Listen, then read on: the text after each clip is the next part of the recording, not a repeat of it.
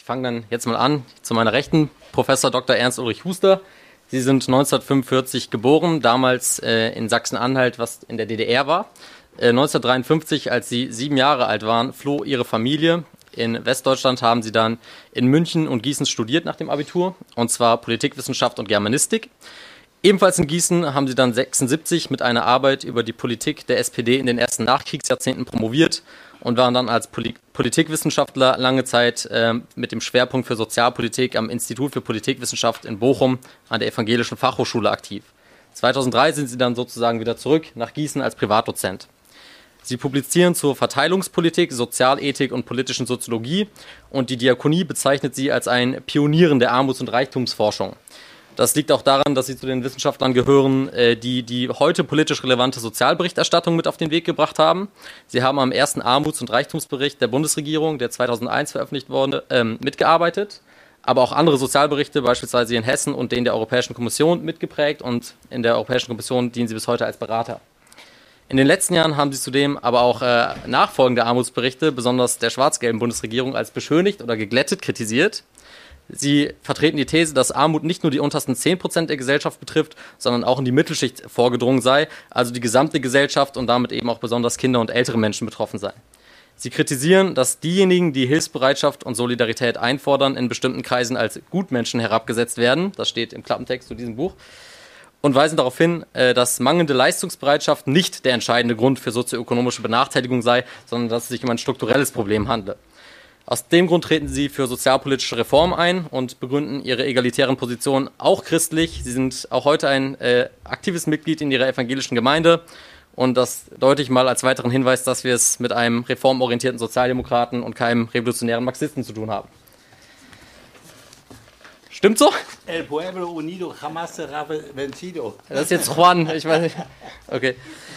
Äh, gut, dann auf der anderen Seite Dr. Dr. Rainer Zittelmann. Sie sind 1957 in der schönsten Stadt der Welt, nämlich hier in Frankfurt am Main geboren, äh, in der Nordweststadt aufgewachsen und im Gegensatz äh, zu Professor Huster waren Sie in früheren Zeiten äh, nach einer anfänglichen Vorliebe für Willy Brandt tatsächlich Marxist genauer gesagt Maoist, und zwar als Schüler und während des Studiums der Geschichtswissenschaft und der Politikwissenschaft, auch in Hessen, nämlich in Darmstadt. Spätestens im Rahmen der Forschung zu ihrer Dissertation entfernten sie sich aber von diesen Ansichten. Ihre erste Promotion äh, betrachtet Hitler als gesellschaftsrevolutionär und in dieser äh, Arbeit ähm, arbeiten sie sein sozialpolitisches Programm erstmal intensiv heraus und beleuchten es aus dieser Sichtweise. Äh, die Veröffentlichung ist 1987 breit rezipiert worden und machte sie auch im Ausland bekannt. Und die These, dass es in Hitlers Denken durchaus einige typisch linke Anhaltspunkte gibt, wird bis heute diskutiert. Interessant ist auch, sie waren Promotionsstipendiat des evangelischen Studierendenwerks, also vielleicht ist da die Spur einer Gemeinsamkeit. Wir werden sehen. Ihr Berufsleben ist sehr vielfältig. Bis 1992 waren sie zunächst noch wissenschaftlicher Assistent an der Freien Universität Berlin, haben dort mehrere Bücher verfasst bis sie dann unter dem Eindruck der Wende 1992 den akademischen Betrieb verlassen haben. Anschließend waren sie als Cheflektor beim Ulstein und Propyläen Verlag tätig, der damals zum Axel Springer Konzern gehörte und sind dann gewissermaßen intern 1993 als Ressortleiter zur Welt gewechselt. Kurz darauf sind sie auch der FDP beigetreten und damit ist die politische Wandlung zum liberal-konservativen wohl abgeschlossen. Im Jahr 2000 gründeten sie eine PR-Beratung speziell für die Immobilienbranche, die in den folgenden Jahren zum Spartenführer avancierte und haben sich auch gleichzeitig als Immobilieninvestor betätigt. Und mit dem schlussendlichen Verkauf dieser PR-Beratung im Jahr 2016 beginnt eins ihrer Bücher, von denen sie zahlreiche verfasst haben, die in bis zu zehn Sprachen übersetzt worden sind. Eins davon trägt den Titel, äh, Titel Kapitalismus ist nicht das Problem, sondern die Lösung, habe ich auch schon da vorne gesehen. Und da kritisieren sie unter anderem die Methodik der heutigen Armutsforschung. Die letzten Jahre sind sie besonders als politischer Kommentator aktiv gewesen, aber auch als Ratgeber und Bodybuilder. Auch dazu haben sie ein Buch verfasst. Das habe ich bisher noch nicht gesehen. Äh, und 2016 erfolgte dann die zweite Promotion, diesmal im Fach Soziologie. Und ihre Dissertation trägt den Titel Persönlichkeit und Verhaltensmuster der Vermögenselite in Deutschland. Äh, dies ist auch im Finanzbuchverlag erschienen und damit einem breiteren Publikum bekannt geworden. Im Internet findet man einen Beitrag von Ihnen aus dem vergangenen Jahr, in dem Sie beklagen, dass die lateinamerikanischen Leidtragenden des Sozialismus keine Aufmerksamkeit finden bei den deutschen Gutmenschen. Und damit haben wir ja schon einen ersten Konflikt hier aufgespürt vielleicht. Ich würde zunächst Sie, Professor Huster, freundlich darum bitten, dass Sie Ihr Eingangsstatement hier halten. Ja, ja ich möchte nur eins korrigieren. Ähm, ähm, ich bin DDR-Flüchtling, also als damals siebeneinhalbjähriger Und dann war ich natürlich ein kalter Krieger bis zum geht nicht mehr. Also ich war so schwarz, ich habe noch im Kohlenkeller also Schatten geworfen. Dann kam das Studium in der Studentenbewegung in Gießen, München, Gießen. Und da war ich aber auch hier beim Go-In gegen Carlo Schmidt, damals, äh, der hier damals äh, Politikprofessor war. Ja, dann wurde ich auch das, was er war. Nur bis zum Maoismus habe ich nie gekriegt. äh, bei mir war es mehr das Offenbacher Büro, wo ich dann hängen geblieben bin. Links die Zeitschrift. Wie? Links. Ja, ja, die links die Seite. Ja. So, und dann kam ja, die. die hieß, oder? Ja, ja, die links hieß die ja, links. Okay. Äh, und dann kam die Wandlung, die Sie dann beschrieben haben. Also ich habe auch eine entsprechende Variante hinter mir. Ähm, Thema Gerechtigkeit und Kapitalismus, äh, wissen Sie, wenn ich den Begriff auch bei Studenten höre, äh, Gerechtigkeit, oder das ist nicht gerecht oder das ist nicht sozial gerecht, dann kräuseln sich bei mir immer die Fußnägel. Weil nämlich das ein Begriff ist, in den jeder hineininterpretiert, was ihm gerade passt oder was er hineininterpretiert, was er nicht hat und sagt, und deswegen ist es ungerecht. Der Gerechtigkeitsbegriff hat drei wesentliche Elemente. Das eine ist die Leistungsgerechtigkeit, die also mit der bürgerlichen Emanzipationsbewegung kommt äh, ich möchte also nicht nach meinem Stand bewertet werden, sondern ich möchte nach meiner Leistung bewertet werden. Das Zweite ist, aus der Arbeiterbewegung kommt dann die solidarische Gerechtigkeit. Das heißt, alle zahlen sie in einen Topf rein und dann werden sie entsprechend aus diesem Topf im Falle des Schadens äh, finanziert. Und dann kommt aus der katholischen oder christlichen Soziallehre der Begriff der vorleistungsfreien Gerechtigkeit oder subsidiären Gerechtigkeit, die besagt, äh, und das hat das Bundesverfassungsgericht jetzt in seinem Grundsatzentscheid von 2010 nochmal betont, aus Artikel 1 des Grundgesetzes folgt, dass aus der Würde des Menschen du nicht in eine Situation kommen kannst, dass du nicht mehr weiter existieren kannst, leben kannst. Und zwar egal, ob du vorher Beiträge oder was auch immer geleistet hast. Und diese Leistungsgerechtigkeit, solidarische Gerechtigkeit und äh, subsidiäre oder vorleistungsfreie Gerechtigkeit, das sind die drei Elemente, die sie in unserem Sozialstaat finden. Und ich kenne keine politische Fraktion, äh, relevante Fraktion will ich mal so sagen, die eines dieser drei Elemente rauskegeln möchte, sondern der politische Streit geht eigentlich mehr darum, welches Element stärker oder weniger stark oder wie auch immer genommen werden soll. Das zweite Kapitalismus. Also da muss ich ehrlich gesagt passen, weil das ist so ein globaler Begriff. Wollen Sie den also von frühkapitalistischen Strukturen äh, bis heute zu also internationalen äh, Finanzverbünden alles unter den Begriff äh, Kapitalismus fassen? Die haben natürlich etwas gemeinsam, aber ist wirklich der Markt noch das Verbindende? Wenn ich mir mal also heutige Strukturen äh, im Finanzkapital begucke, sind da noch Marktstrukturen zugange oder nicht? Äh, ich würde also dann lieber sagen, wir reden dann mal über konkrete Situationen, also ob es jetzt hier die soziale Marktwirtschaft und solche Strukturen sind, welche Formen von Gerechtigkeit finden sich in einer solchen konkreten äh, historischen Phase. Dann aber ist es mir ganz wichtig, dass wir uns darüber verständigen, was die Grundlagen von Gerechtigkeit sind. Äh, Jean-Jacques Rousseau, wenn man so will, der Urvater des politischen Liberalismus, gibt noch ein paar davor, aber ich nehme mal den, der fängt in seinem zentralen äh, Werk damit an, der Mensch ist frei geboren und überall liegt er in Ketten, nämlich in den Ketten des Feudalismus. Er plädiert für eine Freiheit von etwas. Also Freiheit bedeutet, ich werde rausgelöst aus Strukturen, die mir keine eigene Entwicklung zulassen. Adam Smith, den Sie auch immer wieder zitieren, als den Urvater wirtschaftskapitalistischer, also wirtschaftsliberaler Strukturen, verfolgt er, jedermann, sein eigenes Interesse, so fördert er das der Gesellschaft weit wirksamer, als wenn er dieses wirklich zu fördern beabsichtigt, die sogenannte Unvisible Hand, die unsichtbare Hand. Nur dieser Herr schreibt in dem berühmten Kapitel 8 des ersten Bandes, der aber leider nicht in der gleichen Weise rezipiert wird, dass die Arbeiter ordentlich entlohnt werden müssen. Weil die These, wenn man denen wenig Lohn gibt, dann vermehren sie sich nicht, äh, nicht stimme. Und dann sagt er präzise, also bezogen auf die Kinder, er warnt vor Kinder in Armut. Zitat, die zarte Pflanze entfaltet sich, aber in so kalten Boden und so rauem Klima weg und stirbt sie bald ab. Das schreibt Adam Smith in eben diesem Werk Birth of Nations. Also mit anderen Worten, hier geht es um eine Freiheit für etwas. Also Freiheit von etwas, wo will ich raus, aber auch Freiheit wofür, was will ich erreichen. Gerade wenn ich marktwirtschaftliche Strukturen haben will, dann brauche ich natürlich Arbeitskräfte, die in der Lage sind zu arbeiten. Ich brauche Nachwuchs. Also muss derjenige, der Interesse an diesem Werk hat, eben auch dafür eine äh, ordentliche Besoldung äh, sorgen. Ähm, diese beiden jetzt genannten frühkapitalistischen äh, Positionen sind natürlich im Laufe der Zeit in vielfältiger Weise modifiziert worden. Was nur leider oftmals nicht bedacht wird, es waren nicht die bösen Sozen äh, die das äh, vor allen Dingen erstmal wollten, sondern es kommt aus den wirtschaftlichen Strukturen selber äh, ein Bedürfnis an staatlichen Eingriffen, an staatlicher Regulierung. Ähm, werden Sie wahrscheinlich, also Sie, wenn Sie Ökonomie studiert haben, haben Sie das wahrscheinlich mitgekriegt. Also eine erste ganz große Subvention in den 80er Jahren des 19. Jahrhunderts, die Dampfersubvention, die also den Verkehr in die Kolonien in dem Südpazifik äh, mit staatlichen Mitteln äh, äh, subventionierten. Oder aber denken Sie also an das erste sozialpolitische Gesetz von 1832, das Regulativ zur Kinderarbeit, das nicht deswegen gekommen ist, weil jetzt die armen Kinder geweint haben, sondern weil der preußische König sich von dem Herrn General Horn äh, hat überzeugen lassen, dass diese Arbeiterjungs, die da also in den Fabriken arbeiten, nicht mehr fürs Militär taugen. Und deswegen war eben eine Begrenzung von Kinderarbeit das erste sozialpolitische Gesetz 1832. Äh, es gibt bis heute Widersprüchlichkeiten und auf eine möchte ich Sie hinweisen. Äh, Sie erinnern sich wahrscheinlich, ja, so, so jung sind Sie auch nicht mehr, an die große Finanzkrise.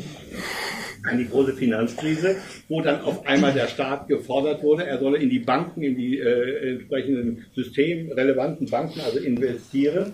Und es war Herr Sinn, der große liberale Ökonom vom IFO-Institut, der auf einmal sagte, der Staat kann mit Geld, mit Banken und sowas nicht umgehen. Das sieht man an den Landesbanken. Aber jetzt, wenn die privaten Banken also leiden, dann muss der Staat intervenieren. Und warum? Weil der Staat Geld hat.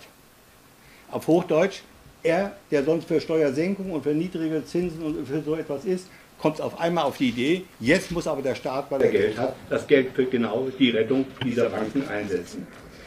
Also es waren nicht nur solche in, äh, ähm, Positionen, ich nenne sie einfach mal, damit wir auch ein bisschen Spaß also miteinander haben, äh, die deutlich machen, es war nicht nur die böse Arbeiterbewegung, die hier also den Staat auf einmal zu staatsinterventionistischen äh, Sachen gebracht hat, sondern es waren wirtschaftliche und eben auch militärische oder entsprechende Interessen mehr. Aber sie kommen auch aus der Arbeiterbewegung äh, und dafür steht in Ferdinand Lassalle, der gesagt hat, na, wenn der Staat also sich für wirtschaftliche Interessen einsetzt, dann kann er sich gefälligst auch für die Lebenslage der arbeitenden Bevölkerung einsetzen. Deswegen kam er auf die Idee, äh, Fabrikanlagen mit Staatskrediten äh, einzuführen, um dann entsprechende Produktionsgenossenschaften aufzubauen.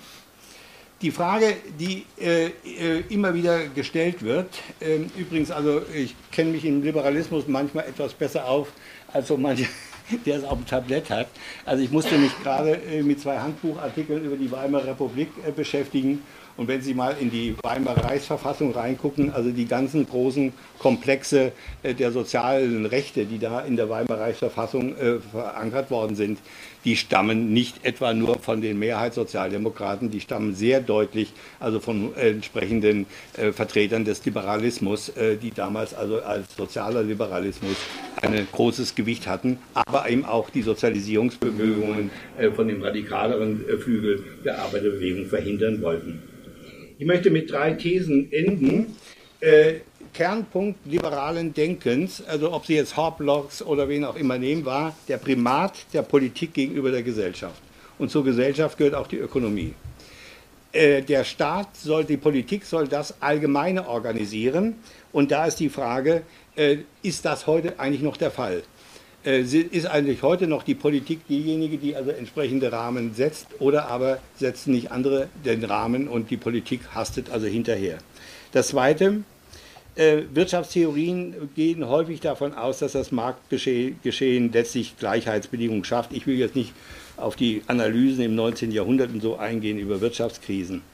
Schon der Philosoph Hegel schreibt in seiner Staatstheorie, Hegel Philosoph, aber gründlicher Kenner, gründlicher Kenner der ökonomischen Schriften von Smith und so weiter und nachfolgenden, schreibt, und so hat die bürgerliche Gesellschaft bei allem Reichtum, den sie produziert, schafft sie nicht Reichtum genug, um die Entstehung des Pöbels, schreibt er wörtlich, entgegenzuwirken. Das heißt, schon er beschreibt damals eine soziale Polarisierung, sagt, das löst da und dann die bürgerliche Gesellschaft droht, über sich selber hinauszuwachsen. Er meint damit Kolonialisierung damals, also die Surplusbevölkerung muss in die Kolonien geschickt werden. Und schließlich und endlich, äh, die Gesellschaft hat Abstufungen. Der liberale Soziologe Ralf Dahrendorf hat die gesellschaftliche Struktur als ein Haus beschrieben, beschreibt aber dann das mit verschiedenen Stockwerken. Er fordert aber ein festes Fundament und eine schützende Decke. Wörtliches Zitat von Dahrendorf. Er als Liberaler wünscht sich, dass die Amplitude zwischen festem Boden und schützender Decke möglichst groß ist, aber es muss ein fester Boden sein, vorleistungsfreie Gerechtigkeit äh, walten lassen, damit keiner darunter fällt. Und letztlich muss auch die Differenz zwischen dem Minimum und dem Maximum äh, ja, soll also im Blicke sein. Das heißt mit anderen Worten, wenn ich mal in die liberale Theorie, ich habe jetzt nur ganz kurz mal zusammengefasst, äh, bis zu Ralf Dahrendorf verfolge, dann sehe ich da eine ganze Menge Ansatzpunkte, die doch zeigen, hier gibt es Steuerungsmöglichkeiten, Steuerungsnotwendigkeiten, ähm, um bestimmte Defizite in der Gesellschaft äh, da, äh, zu bearbeiten. Nur, und das möchte ich sehr deutlich sagen, das ist keine wissenschaftliche Aussage, sondern das ist eine politische Aussage. Es gibt keine Aussage, wie viel Polarisierung oder wie viele Differenzierung eine Gesellschaft aushält. Ich bin das öfters gefragt worden, äh, weil ich ja mich mit Verteilung frage. Ja, wie viel Differenz hält denn eine Gesellschaft aus? Das habe ich immer gesagt, das kann ich Ihnen nicht äh, prognostizieren. Das können Sie erst dann äh, darüber zu was sagen, wenn in Frankreich die Banlieues äh, brennen oder wenn irgendwelche anderen äh, Konflikte sind. Dann kann ich sagen, offensichtlich ist der Bogen überspannt worden. Aber es gibt dafür kein jetzt wissenschaftliches richtig oder falsch. Dankeschön.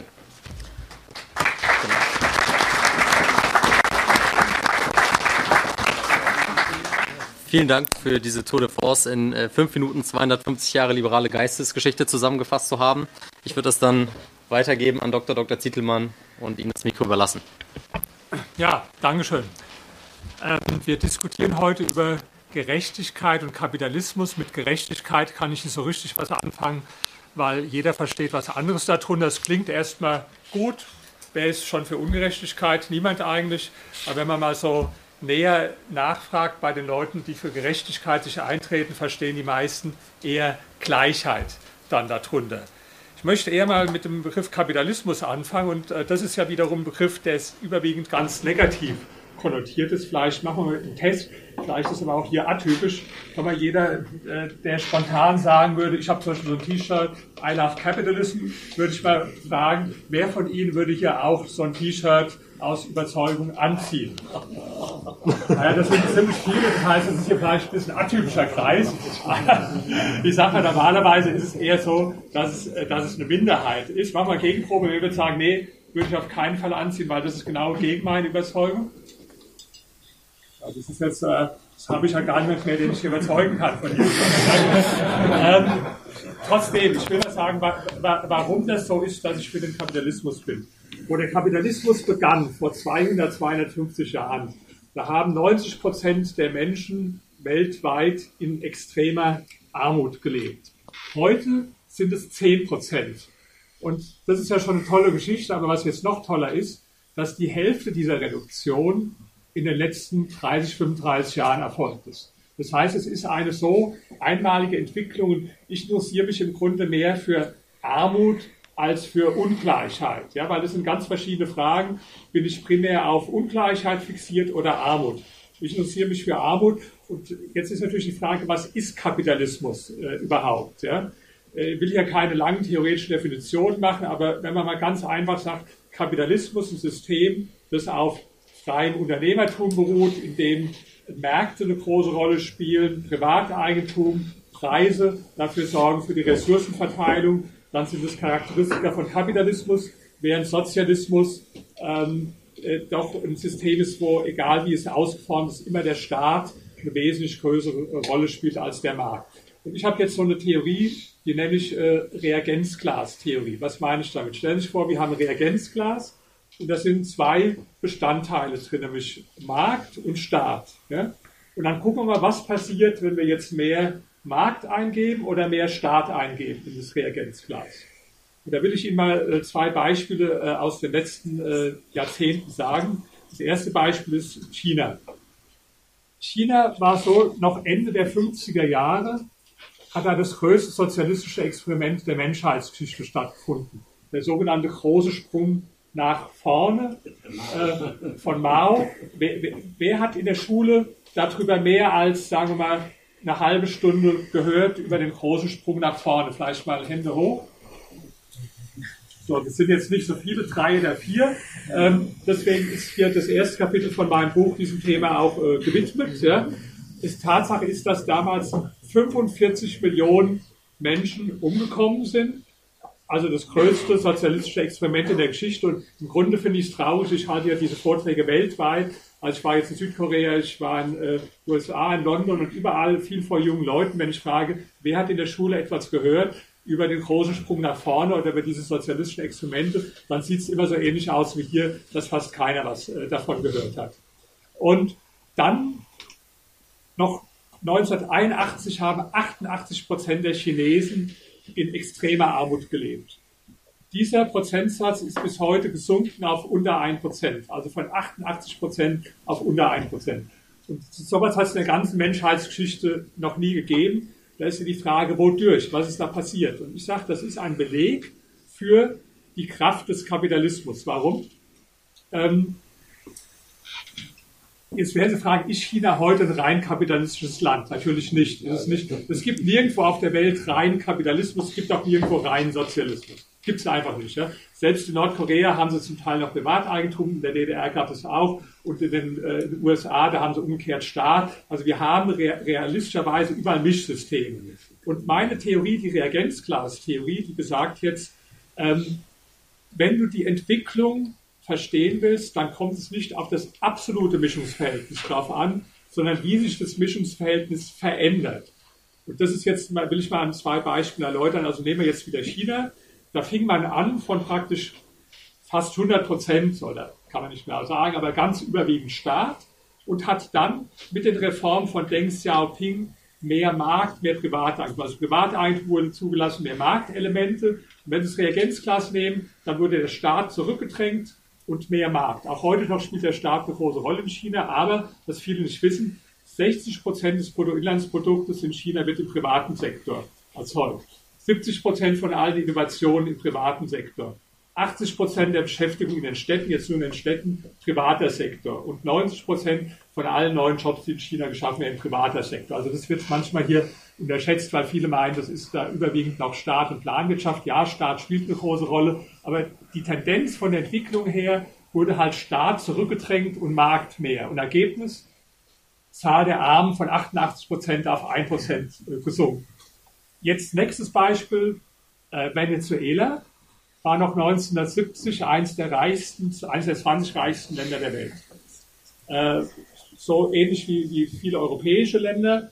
Dann fing man an mit Arbeitsmarktregulierung, war eines der am stärksten regulierten Arbeitsmärkte weltweit.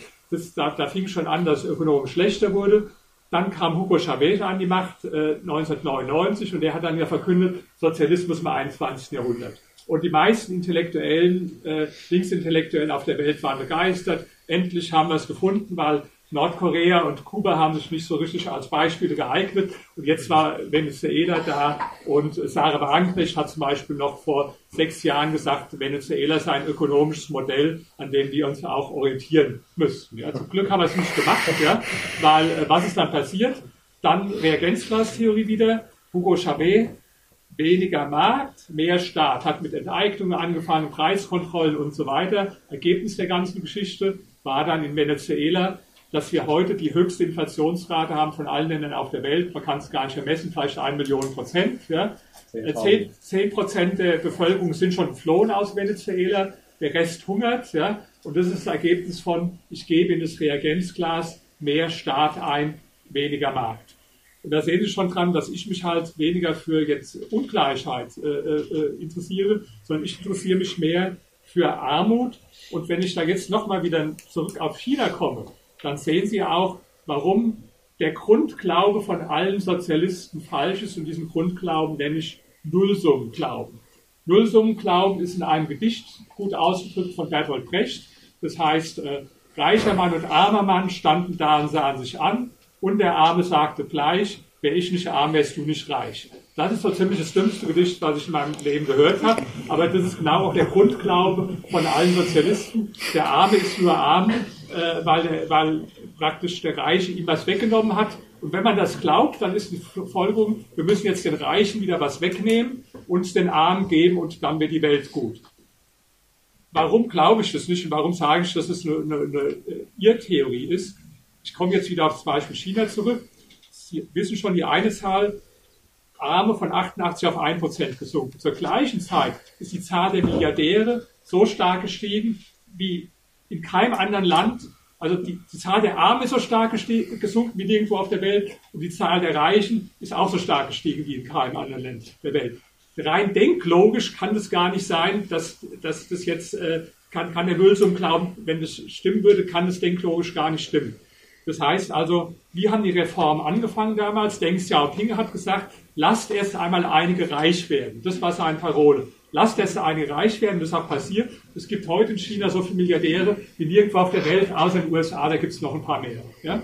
So, und deswegen sage ich, ist dieser Nullsummen-Glaube, ist eine Irrtheorie und es gilt nicht nur, äh, sagen wir, innerhalb von einem Land, sondern es gilt auch weltweit. Ja? Weil wenn Sie mit äh, Linken diskutieren, dann sagen die, ja, wir müssen jetzt mehr Entwicklungshilfe, damit die Menschen in Afrika nicht mehr so hungern.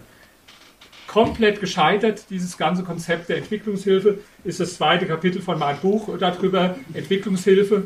Ähm, wir hatten jetzt die ersten beiden, ich würde Sie bitten, weil die Zeit langsam ja, vorbei ist. Also ich, ich bekomme jetzt wirklich noch zwei Minuten. Ja?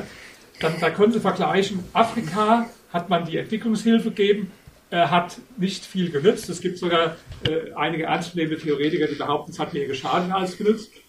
Asien ist einen anderen Weg gegangen.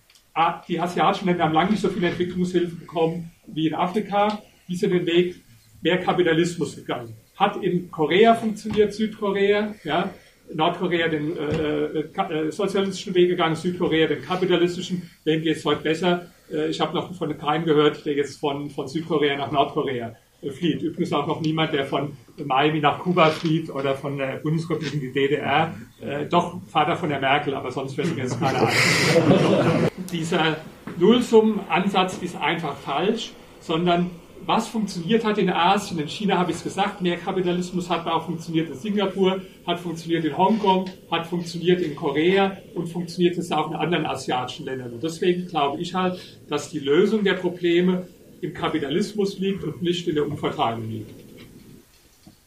Vielen Dank.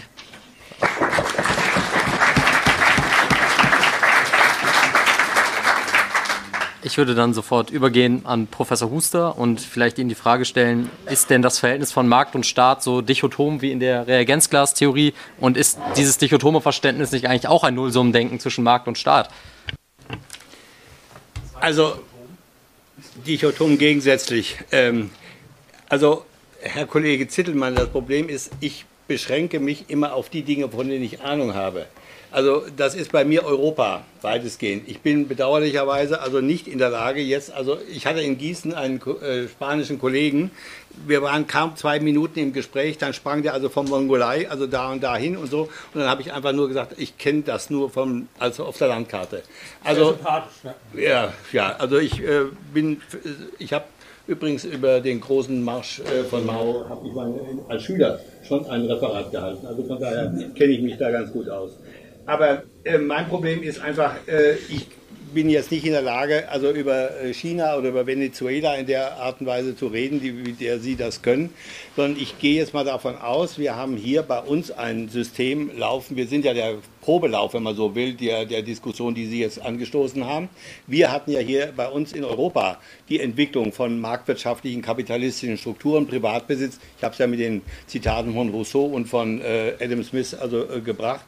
Und das wollte ich aber noch sagen. Wir haben immer aber auch Suche nach staatlicher Steuerung, auch aus dem privatwirtschaftlichen Bereich. Also wer was anderes behauptet, äh, das kann wahr nicht wahr sein. Und mit Verlaub gesagt, es sind in Europa ganz viele Regierungen mit ganz unterschiedlichen äh, politischen Zusammensetzungen, auch mit sehr liberalen, marktliberalen Positionen. Äh, aber dass die Staatsquote in den entsprechenden Ländern dann also signifikant nach unten gegangen wäre oder so, das kann man also nun nicht behaupten. Für Deutschland muss ich sogar sagen, im europäischen Vergleich haben wir eine relativ niedrige Staatsquote. Äh, da gibt es also andere Länder, die haben also deutlich mehr. Die Frage ist doch nur, ähm, da stimmen wir dann doch wieder ein, wenn man sagt, und das war ja nach 45 das große Credo, äh, die Wirtschaft soll dem der Bevölkerung dienen oder soll dem Gemeinwohl dienen, dann ist doch die Frage, wie kriege ich das am besten hin?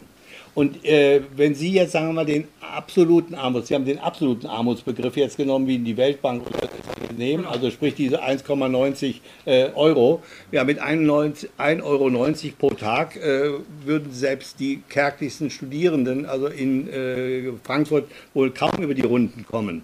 Also haben wir ja inzwischen auch eine Diskussion über die relative Armut. Und das ist natürlich der Punkt, wir haben auch in Deutschland, auch in Europa noch Formen absoluter Armut, das heißt, wo Leute äh, Hungers sterben oder erfrieren oder wie auch immer, aber das ist in unserem Sozialstaat in Anführungszeichen eher eine Ausnahme, äh, auch wenn es immer leider wieder vorkommt. Aber das ist nicht, ich bin nur als Flüchtling das kann man dann wiederum sagen, da kam dann schon ganz andere existenzielle Situationen oder nach 1945 äh, diese Vertriebene und Flüchtlinge oder denken Sie an die äh, aus den KZ äh, entlassenen, da waren natürlich andere Formen von Armut auch bei uns. Wir reden heute hier bei uns über eine relative Armut und da kommt dann sicherlich der Streit darüber, gibt es die oder gibt es die nicht. Darüber kann man dann streiten. Aber auf Ihre Kernfrage, ähm, das ist ein Widerspruch, der in sich ist. Wir haben Markt, ich würde mich ja aussprechen, dass der Markt äh, wichtige Allokationsfunktionen und derartige Dinge wahrnimmt.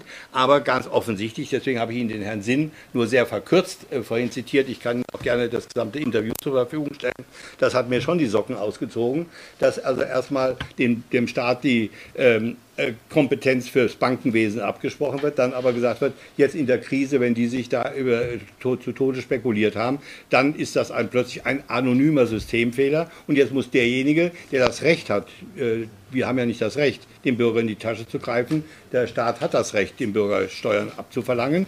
Und dann soll der Staat auf einmal der Retter sein, um dann hinterher, das sagt dann Sinn auch, wenn es wieder äh, repariert ist, dann soll es wieder privatisiert werden. Also das sind so Dinge, wo ich sage, ha, da passt ein bisschen auf. Also man muss da ein bisschen aufpassen, dass man da noch einem System bleibt und sagt, dann möchte ich auch bestimmen, welchem Verhältnis stehen dann Markt und Staat in einer Gesellschaft. Und deswegen habe ich Ihnen auf dieses liberale Credo, dem Primat äh, der Politik gegenüber dem Staat, äh, gegenüber der Gesellschaft, das ist nun mal Urcredo des Liberalismus. Ich meine, wenn man jetzt, klar, man kann über relative Armut sprechen. Ich finde, es gibt nicht so viel her. Weil nehmen wir mal an, jetzt hätte in, durch den Zauberstab in Deutschland morgen jeder, jeder zehnmal so viel. Ja? Also Sie haben jetzt 2000 Euro, dann hätten Sie 20.000 Euro. Ja? Und ich habe jetzt vielleicht, sagen wir, nehmen wir an, 2 Millionen, hätte dann 20 Millionen. Ja? Dann wird sich bei der, an der Zahl der relativ Armen ja überhaupt gar nichts verändern. Und deswegen sage ich, ist der Begriff jetzt nicht so besonders äh, äh, äh, äh, weiterführt. Das heißt nicht, dass er gar keine Berechtigung hat, aber es muss man sich ja wirklich aus, vor, vor, Augen führen, dass das das Ergebnis wäre. Ähm, jetzt, was mir sympathisch ist, dass Sie sagen, das ist ein Unterschied, viele Menschen, die sprechen ja über Themen, wo sie nichts verstehen und deswegen ist mir immer jeder sympathisch, der sagt, davon verstehe ich nichts und da, da, da rede ich nicht drüber. Das wäre auch für Politiker manchmal ganz äh, angebracht. Ja. Ähm, warum rede ich jetzt weltweit ja, und nicht nur über Deutschland und Europa? Sie haben jetzt ein Buch geschrieben, ich habe es auch gelesen, Soziale Kälte. Da geht es halt, ist auch ganz legitim, geht es über, über Deutschland. Ja. Ich habe hier ein Buch geschrieben, da geht es über die Welt. Ja. Und ähm, hat ja beide Seiten Berechtigung. Ja. Aber ich sage, wenn wir den Kapitalismus beurteilen wollen, dann dürfen wir nicht ausblenden, wie vielen Menschen auf der Welt denen schlecht geht. Und das ist was, was mich bei vielen Linken heute stört wenn die über Ungleichheit reden, ob das in den USA ist oder hier, dann haben die immer so eine amerikazentrische oder deutschlandzentrische oder eurozentrische Sicht. Früher wissen Sie noch, da waren die Linken immer alle, die dritte Welt ist wichtig und wir müssen es für Schicksal der Menschen der dritten Welt. Und heute wollen die gar nichts mehr davon hören, vielleicht weil es nicht in die Argumente passt, sondern wird immer so rein dann, wie hat sich die Ungleichheit innerhalb der USA oder innerhalb von Deutschland. Und ich sage, das ist mir zu eng. Wenn ich wirklich den Kapitalismus beurteilen will, dann muss ich es tatsächlich auf weltweiter Ebene äh, beurteilen. Aber wenn Sie jetzt sagen, lass uns lieber über Europa sprechen, dann möchte ich auch zwei Beispiele äh, anführen, die auch in meinem Buch vorkommen. Und zwar, ähm, es gab ja auch Experimente vom demokratischen Sozialismus in Europa. Da nenne ich jetzt mal zwei. Das war einmal in äh, Großbritannien in den 60er und 70er Jahren ja, wo die Labour Party, da hat man Steuer, ja, Steuerlast zum Teil 95 Prozent. Das fordert nicht mehr Sarah Wagenknecht äh, äh, heute, ja, also die fordert ja nur 75 Prozent, ja. Und äh, viele äh, Teile der Industrie waren, äh, waren verstaatlicht, ja. Und Sie wissen das, dafür sind Sie alt genug, 70er Jahre, Großbritannien, das Armenhaus Europas. Eine völlig katastrophale Situation äh, nur noch äh, Streiks, äh, Gewerkschaftsmacht, äh, Inflation.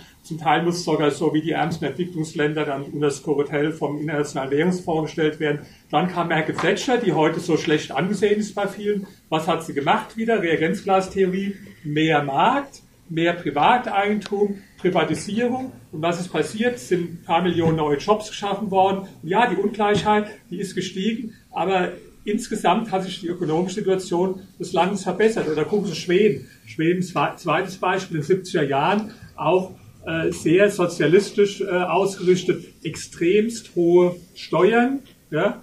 Und äh, äh was ist dann passiert? Auch die Wirtschaft vollkommen vor die Wand gefahren in den 70er Jahren. Dann gab es ähnlich wie in Großbritannien marktwirtschaftliche Reformen, also Reagenzglastheorie wieder mehr Markt. Steuern wurden gesenkt, Eingesteuern wurden sogar abgeschafft. Also die Einkommensteuern sind heute immer noch ziemlich hoch in Schweden. Aber zum Beispiel es gibt keine Vermögenssteuer in Schweden, es gibt keine Erbschaftssteuer in Schweden, es gibt keine Schenkensteuer. Ja, also man hat äh, da auch praktisch ist diesen Weg. Ja, und äh, äh, das hat die Situation dann in Schweden dann äh, verbessert und weil man auch die Leute durch die hohen Steuern vertrieben hat. Also vielleicht nur zum Schluss noch zwei lustige Beispiele damals aus Schweden, was das bewirkt. Ja.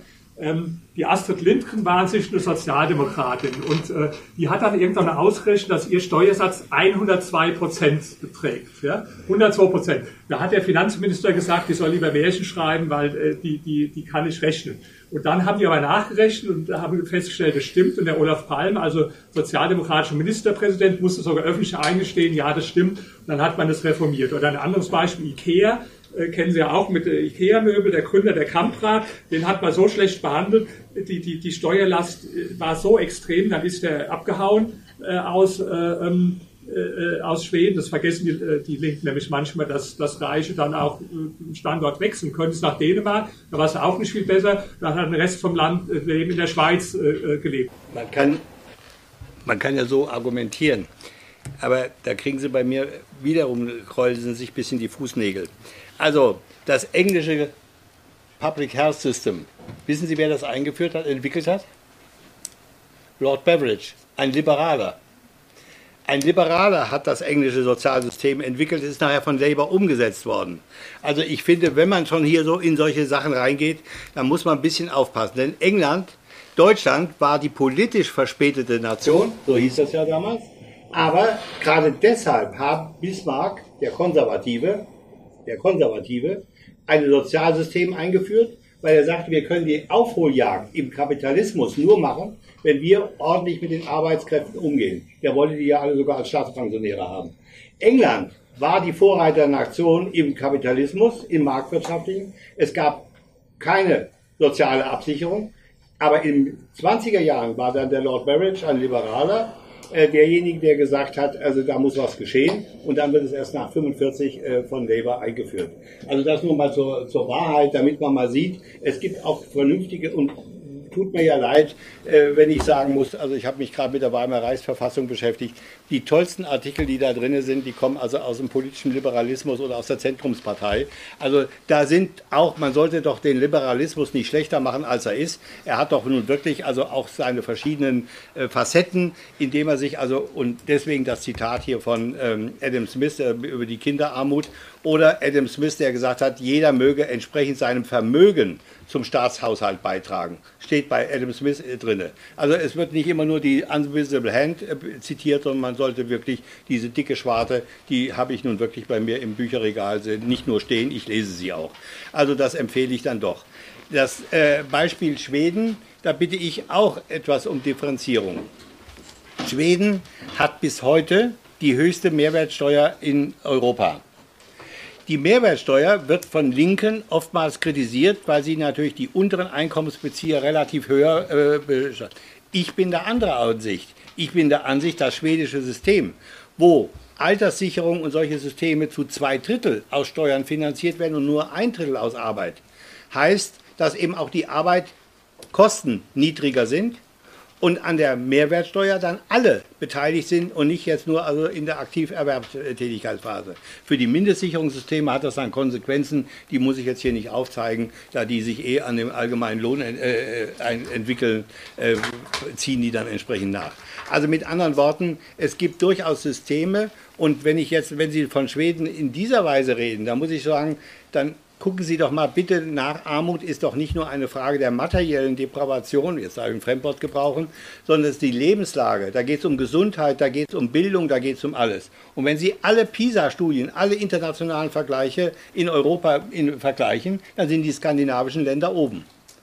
Und Skandinavien hat auch die effizienteste Form der Armutsbekämpfung von Kindern. Reduziert die Kinderarmut, also in der, in der Bruttoquote sind sie ähnlich hoch wie Deutschland, aber in der Netto halbieren sie es im Gegensatz zu Deutschland. Äh, äh, ja, ich, ja ich will, nein, ich will nur sagen, wir sind ja so weit nicht auseinander. Ich will doch lediglich darauf hinweisen, wenn ich Ländervergleiche anstelle, äh, England, äh, dann muss ich auch sehen, die machen mit ihrem Geld auch was, also auf dem Bildungssektor will ich nur mal andeuten und im Gesundheitsbereich auch. Also mir ging es ja auch um was anderes mit dem Beispiel Schweden und Großbritannien. Ich habe ja nur gesagt, mit meiner Reagenzglastheorie, ja. dass man in beiden Ländern in den 70er Jahren extrem hohe Steuern und hohen Staatsanteil hat, dass es in beiden Fällen dazu führt, dass die Wirtschaft vor die Wand gefahren ist und dass man das dann reduziert hat. Und wenn Sie sagen, heute, äh, also die, die Lebensqualität in den skandinavischen Ländern unbestritten, aber ich sage mal, die sind nicht äh, mehr oder weniger kapitalistisch als zum Beispiel die USA auch. Ja? Auch äh, äh, äh, doch, natürlich. Ja? Also ich, ich sage Ihnen jetzt mal, äh, Sie kennen doch bestimmt von der Heritage Foundation dieser Index der ökonomischen Freiheit.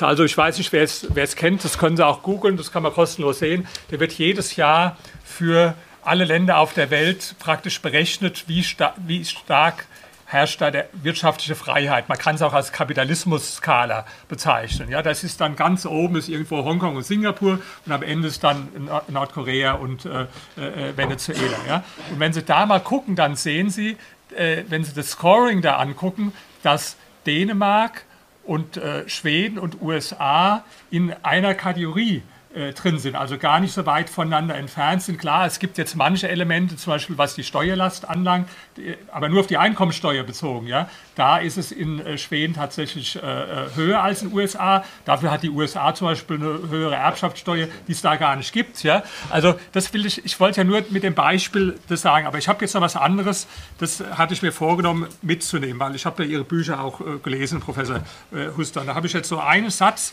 da wollte ich Sie nachfragen, weil ich mich ja auch so wie Sie, das ist ja auch eine Gemeinsamkeit, mit Reichtumsforschung beschäftige. Ja? Und da habe ich einen Satz und den lese ich mal vor, es ist nur ein Satz, ja?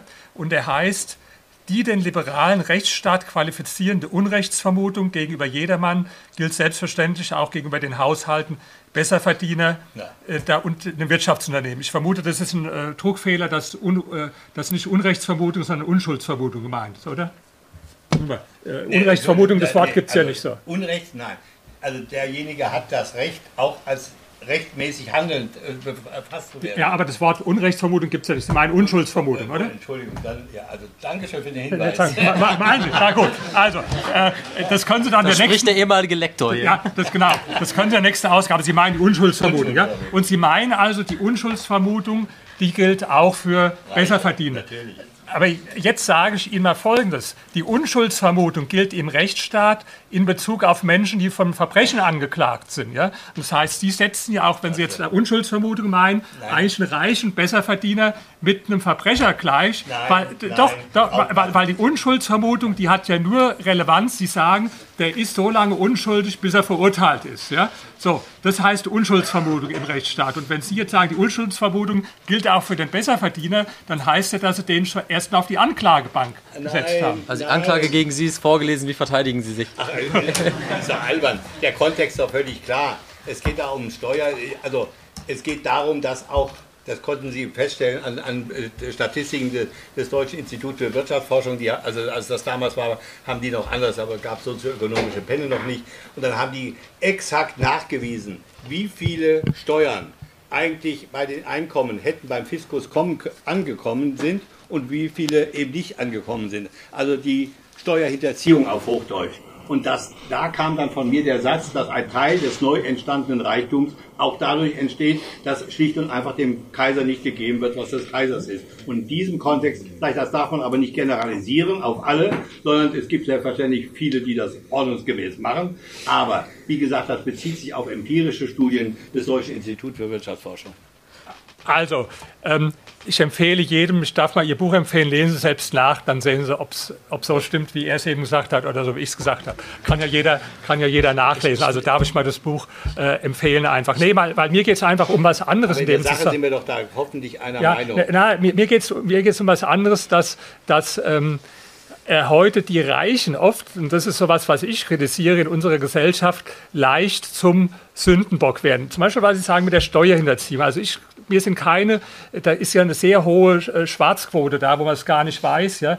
Mir sind jetzt keine Untersuchungen bekannt, die, die wirklich belegen, dass Leute, die mehr verdienen, äh, ähm, anteilsmäßig, jetzt nicht absolut, klar, wer mehr verdient, kann absolut mehr Steuern hinterziehen, aber ich sage jetzt relativ, sind mir jetzt keine bekannt. Aber wenn Sie eine Befragung... Gibt's nicht. Gibt's nicht, genau. Aber wenn Sie eine Befragung machen in der Bevölkerung, dann sagen äh, die meisten Leute, Reiche, die hinterziehen äh, oft Steuern, obwohl es äh, durch nichts belegt ist. Ja? Und so gibt es eine ganze Menge Vorurteile über reiche Menschen. Ich habe ein ganzes Buch darüber geschrieben, die Gesellschaft und ihre Reichen. Ja? Und das ist so ein Mechanismus, der mich ärgert tue ich Ihnen jetzt gar nicht vorhalten, aber sagen wir, das war jetzt der Anknüpfungspunkt, ähm, dass, dass oft wenn Sachen nicht funktionieren in der Gesellschaft, werden Minderheiten zu Sündenböcke gemacht. Ja, das wissen wir, manchmal sind es die Ausländer, die dann zum Sündenbock gemacht werden, aber es sind halt auch reiche Menschen, die zum Sündenbock gemacht werden. Gerade bei so einer Sache wie der Finanzkrise, die ist schwer zu verstehen. Da muss man also ziemlich viele Bücher lesen und ich habe viele Bücher gelesen. Das ist nicht einfach zu verstehen und natürlich äh, 99,9 Prozent der Menschen lesen nicht diese Bücher. Und wenn ich denen dann einfach einen Schuldigen sage und äh, sage,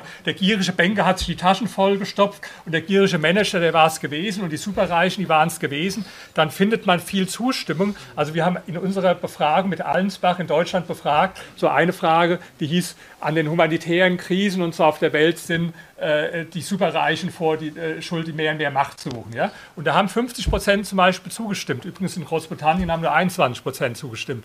Und das ist so was, wo ich glaube, äh, das ist natürlich bequem, wenn bestimmte Sachen in der Gesellschaft und in der Wirtschaft nicht funktionieren, dass man dann sagt, da ist ein Sündenbock und den machen wir jetzt dafür verantwortlich. Aber es ist eigentlich gefährlich, weil wenn ich nicht die wirklichen Ursachen dann analysiere, zum Beispiel von der Finanzkrise, und sage dann, ja, der, der, der Manager war es gewesen, jetzt muss ich dem die Boni kürzen und dann ist das Problem gelöst. Ja? Das ist so, also wie gesagt, gar keine Kritik an Ihnen, aber was, was Aber sind wir da nicht eigentlich genau bei dem, was Professor Huster eben gesagt hat, nämlich dass äh, sozialstaatliche Eingriffe eben mit Blick auf die relative Ungleichheit wichtig sind, weil es eben sonst zu solchen sozialen und äh, ideologischen Deprivationserscheinungen kommt? Also was würden Sie dazu sagen? Also wir, wir diskutieren ja auf unterschiedlichen Ebenen und das ist also relativ schwierig dann also hin und her zu hopsen. Äh, natürlich würde ich gerne zu vielen Dingen, die da gesagt worden sind, auch noch was einschätzend, äh, relativierend sagen, aber ist mir gar nicht der Punkt. Ich mache hier keine Sündenbock-Theorie, ich mache hier gar nichts, sondern äh, ich äh, versuche also doch Verteilungsprozesse zu analysieren und da spielen natürlich eine Rolle äh, ein Ärgernis ist, das ist in der Tat, es gibt also Haufen, übrigens das gleiche bei Sozialmissbrauch. Es gibt keine relevante Untersuchung über Sozialmissbrauch in Deutschland, sondern jeder weiß, kennt irgendeinen, der irgendeinen kennt, der einen kennt, der auch schon mal Hartz IV äh, drei Euro zu viel bezogen hat. Aber es gibt bei Steuerhinterziehung oder bei äh, Subventionsbetrug gibt es auch keine. Das, ich habe den Verdacht, ich habe den Verdacht, da gibt es ein Interesse dran, ein Dunkelfeld zu belassen, um genau die ideologischen Auseinandersetzungen bei dem einen wie bei dem anderen Thema weiter zu hegen und zu pflegen. Wer sollte das Interesse haben? Oh ich glaube, da die, also wie gesagt, bei Sozialmissbrauch gibt es diejenigen, die also äh, lieber das Argument gebrauchen. Es gibt doch genug Leute oder Stiftungen oder staatliche Stellen, die sagen können, untersuchen wir es doch mal. Ähm, oder äh, Transfer-Enquete-Kommission. Ich habe das paar Mal, ist 18, äh, 19, 1800, 1980 zum letzten Mal, im ersten und letzten Mal in Deutschland eine Untersuchung, wie wirkt denn der Sozialstaat in seiner Verteilung? Eine einzige Untersuchung damals. Ich habe das mehrfach in der Politik angemahnt, habe gesagt, warum kommt das nicht mal wieder? Kommt nicht. Also mit anderen Worten, äh, es scheint hier offensichtlich ein politisches Desinteresse zu sein und ich kann nur vermuten, äh, da, was dahinter steckt, nämlich lieber der äh, entsprechende Argumente äh, unsubstantiiert äh, loszulassen und damit Feindbilder zu schaffen. Das betrifft sowohl die eine wie auch die andere Seite in der Verteilungsdiskussion. Ähm, jetzt hatten Sie Ihre Frage war nach die Frage war, ob nicht genau diese Erscheinungen der Gesellschaft, diese soziale Unfrieden so. eben ein Grund sind, weshalb man sozialpolitische Eingriffe braucht. Das Problem ist, Ich habe das vorhin in meinem Eingangsstatement gesagt. Äh, es gibt unterschiedlichste Gründe, warum der Staat interveniert. Ich habe 1832, äh, da kommt der Herr General von Horn, äh, der preußische General, in die Rheinprovinzen und sagt, er will also Soldaten akquirieren und guckt sich die Jungs an, die da also in den Fabriken unter den damaligen Bedingungen, muss man nur sagen, arbeiten. Und er sagt, Herr König, mit denen kann ich nicht mehr den Franzmännern auf die Schnauze hauen. Also brauche also äh, da ist ein, ein politisch-militärisches Interesse. Aber es waren im Übrigen auch Bildungspolitiker, äh, die das zum Anlass genommen haben, zu sagen, wir wollen auch, dass der, unser Interesse, das aus der Aufklärung herauskommt, äh, die ähm, ähm, Humboldtschen Bildungsreformen und diese Dinge, die auch dann in diese Richtung gingen. Es gibt sehr unterschiedliche Sachen. Oder ich habe vorhin das Argument gebraucht, äh, Bismarck hat sehr klug erkannt, wir können den wirtschaftlichen Aufholprozess nur machen, indem wir was für die Arbeitskräfte tun und so etwas. Ja? Außerdem war das feudale Denken, bei Bismarck so stark, der wollte eh nicht das, was er aus der Landwirtschaft kannte, bei den Großbauern übertragen auf die Industriearbeiterschaft. Übrigens, Alfred Krupp äh, hat genau das äh, auch für sich so empfunden. Er sah sich als denjenigen, der als Paterfamilias äh, dafür seine Proleten äh, zu sorgen hat. Aber dafür verlangte er aber auch Gehorsam. Wenn da einer nicht schnell genug seine Mütze runter hatte, dann musste der Strafgelder zahlen.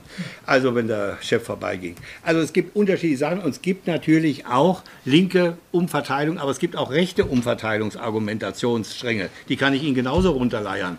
Also äh, deswegen habe ich ja gesagt, äh, ich habe, ver, verstehe nie Gerechtigkeit also als Gleichmacherei, sondern ich habe Ihnen da versucht, äh, historisch aus der Sozialgeschichte drei Begründungen, Zusammenhänge zu bringen und dass die sich wiederfinden. Äh, nehmen Sie doch die, alleine die gesetzliche Rentenversicherung, da dominiert doch eindeutig das Leistungsgerechtigkeitsprinzip über das Äquivalenzprinzip. Es gilt dann über die Witwenversorgung und die Waisenversorgung auch das Solidarprinzip oder auch bei dem äh, so, ähm, vorzeitiger Verrentung eben Solidarprinzip. Und diejenigen, die eben keine entsprechenden Ansprüche haben, haben einen Anspruch äh, auf eine, äh, eine Rente nach, äh, im Alter äh, nach Artikel äh, nach SGB 12. Also mit anderen Worten, Sie finden diese drei Elemente in unserem sozialen System wieder. Und es sind unterschiedliche Kräfte gewesen, die das jeweils durchgesetzt haben. Aber Sie haben doch heute auch in der Gewerkschaftsbewegung niemand, der die Rente vom Äquivalenzprinzip bloß sagen lassen wollte. Das gibt es doch gar nicht. Und Sie haben auch, soweit ich das sehe, in den anderen politischen Parteien, auch in der FDP, keine Position, die sagt, wir wollen die Witwen- und die Waisenrenten abschaffen. Sehe ich auch nicht. Also da wird doch für das Solidarprinzip äh, äh argumentiert. Und dass das subsidiäre, das voraussetzungslose äh, Versorgung, ihr Leute, das ist Verfassungsrecht. Das ist Artikel 1 des Grundgesetzes vom Bundesverfassungsgericht x-mal bestätigt, zuletzt 2010. Also lange Rede, kurzer Sinn. Äh, bauen wir nicht in Popanz auf, um auf den draufzuhauen, sondern sehen wir doch lieber mal, ähm, dient so etwas dem sozialen Zusammenhalt oder nicht. Inzwischen gibt es natürlich auch Untersuchungen, dass die 299 oder wie viel, also äh, Hilfesysteme im Kontext von der Familienpolitik, die Zahl stimmt jetzt nicht, bitte nicht zitieren, äh, das ist äh, jetzt von mir, aber über 200 sind es, die da sind. Sie haben die eine Effizienz, machen die einen Sinn. Kann man sowas nicht konzentrieren, indem man wirklich eine Kindergrundsicherung einführt und diese Systeme zusammenbringt? Wäre das nicht eine Alternative? Das sind so politische Diskussionen, die wir hier heute haben, aber nicht eines dieser drei Bewertungskriterien von Gerechtigkeit äh, völlig rauszukippen. Da würde ich mal weitergeben. Ganz knapp formuliert, in Ihrer Reagenzglastheorie gibt es dann irgendwo den Punkt, bei dem mehr Markt schlecht ist? Und wo ist der Punkt, wo vielleicht mehr Staat sinnvoll ist? Also das ist eine gute Frage, weil es gibt ja so libertäre Leute, da gehöre ich nicht dazu, die haben praktisch eine Utopie, dass alles 100% soll nur noch äh, Markt sein und der Staat soll sich praktisch ganz raushalten. Ich bin gegen Utopien absolut jeder Art, nicht nur gegen sozialistische Utopien, sorry auch für die, die so libertär denken, auch gegen libertäre Utopien, weil ich vergleiche immer lieber als Historiker tatsächliche zu beobachtende Dinge in der Geschichte, statt irgendwo ein Idealbild mit der Wirklichkeit zu vergleichen, weil, weil ich es einfach nicht fair finde. Also das ist so, äh, das ist auch ein Problem, das wir mit vielen äh, jetzt Kapitalismuskritikern haben, die vergleichen dann eine Ideologie oder eine Utopie, die sie sich ausgedacht haben, äh, mit der Realität. Ja? Und das wäre so ähnlich, wie wenn Sie jetzt, sagen wir mal, einen Liebesroman lesen, der, wo, wo, wo die sich schon immer küssen morgens beim Frühstück und alles ist so, wissen Sie, diese Kitschheftchen, die es am Bahnhof gibt, ja, und dann äh, gehen sie zu ihrer Frau und sagen, ich, ich äh, lasse mich entscheiden, weil unsere Ehe ist anders als äh, da geschrieben ist, ja, das wäre ja, da wird die Frau auch wahrscheinlich sagen, das ist ja unfair, wenn du jetzt irgendwo unsere Ehe vergleichst mit einem Kitschroman, sondern vergleichst du mal lieber mit dem Bekanntenkreis. Und deswegen, also ich bin generell äh, äh, gegen, gegen Utopien ja, und auch gegen libertäre Utopien. Nur ist es so, also ich bin auch nicht dagegen, dass der Staat irgendwo äh, äh, eingreift deswegen. Ja? Nur ich sehe heute in Deutschland oder aber auch in den USA oder in China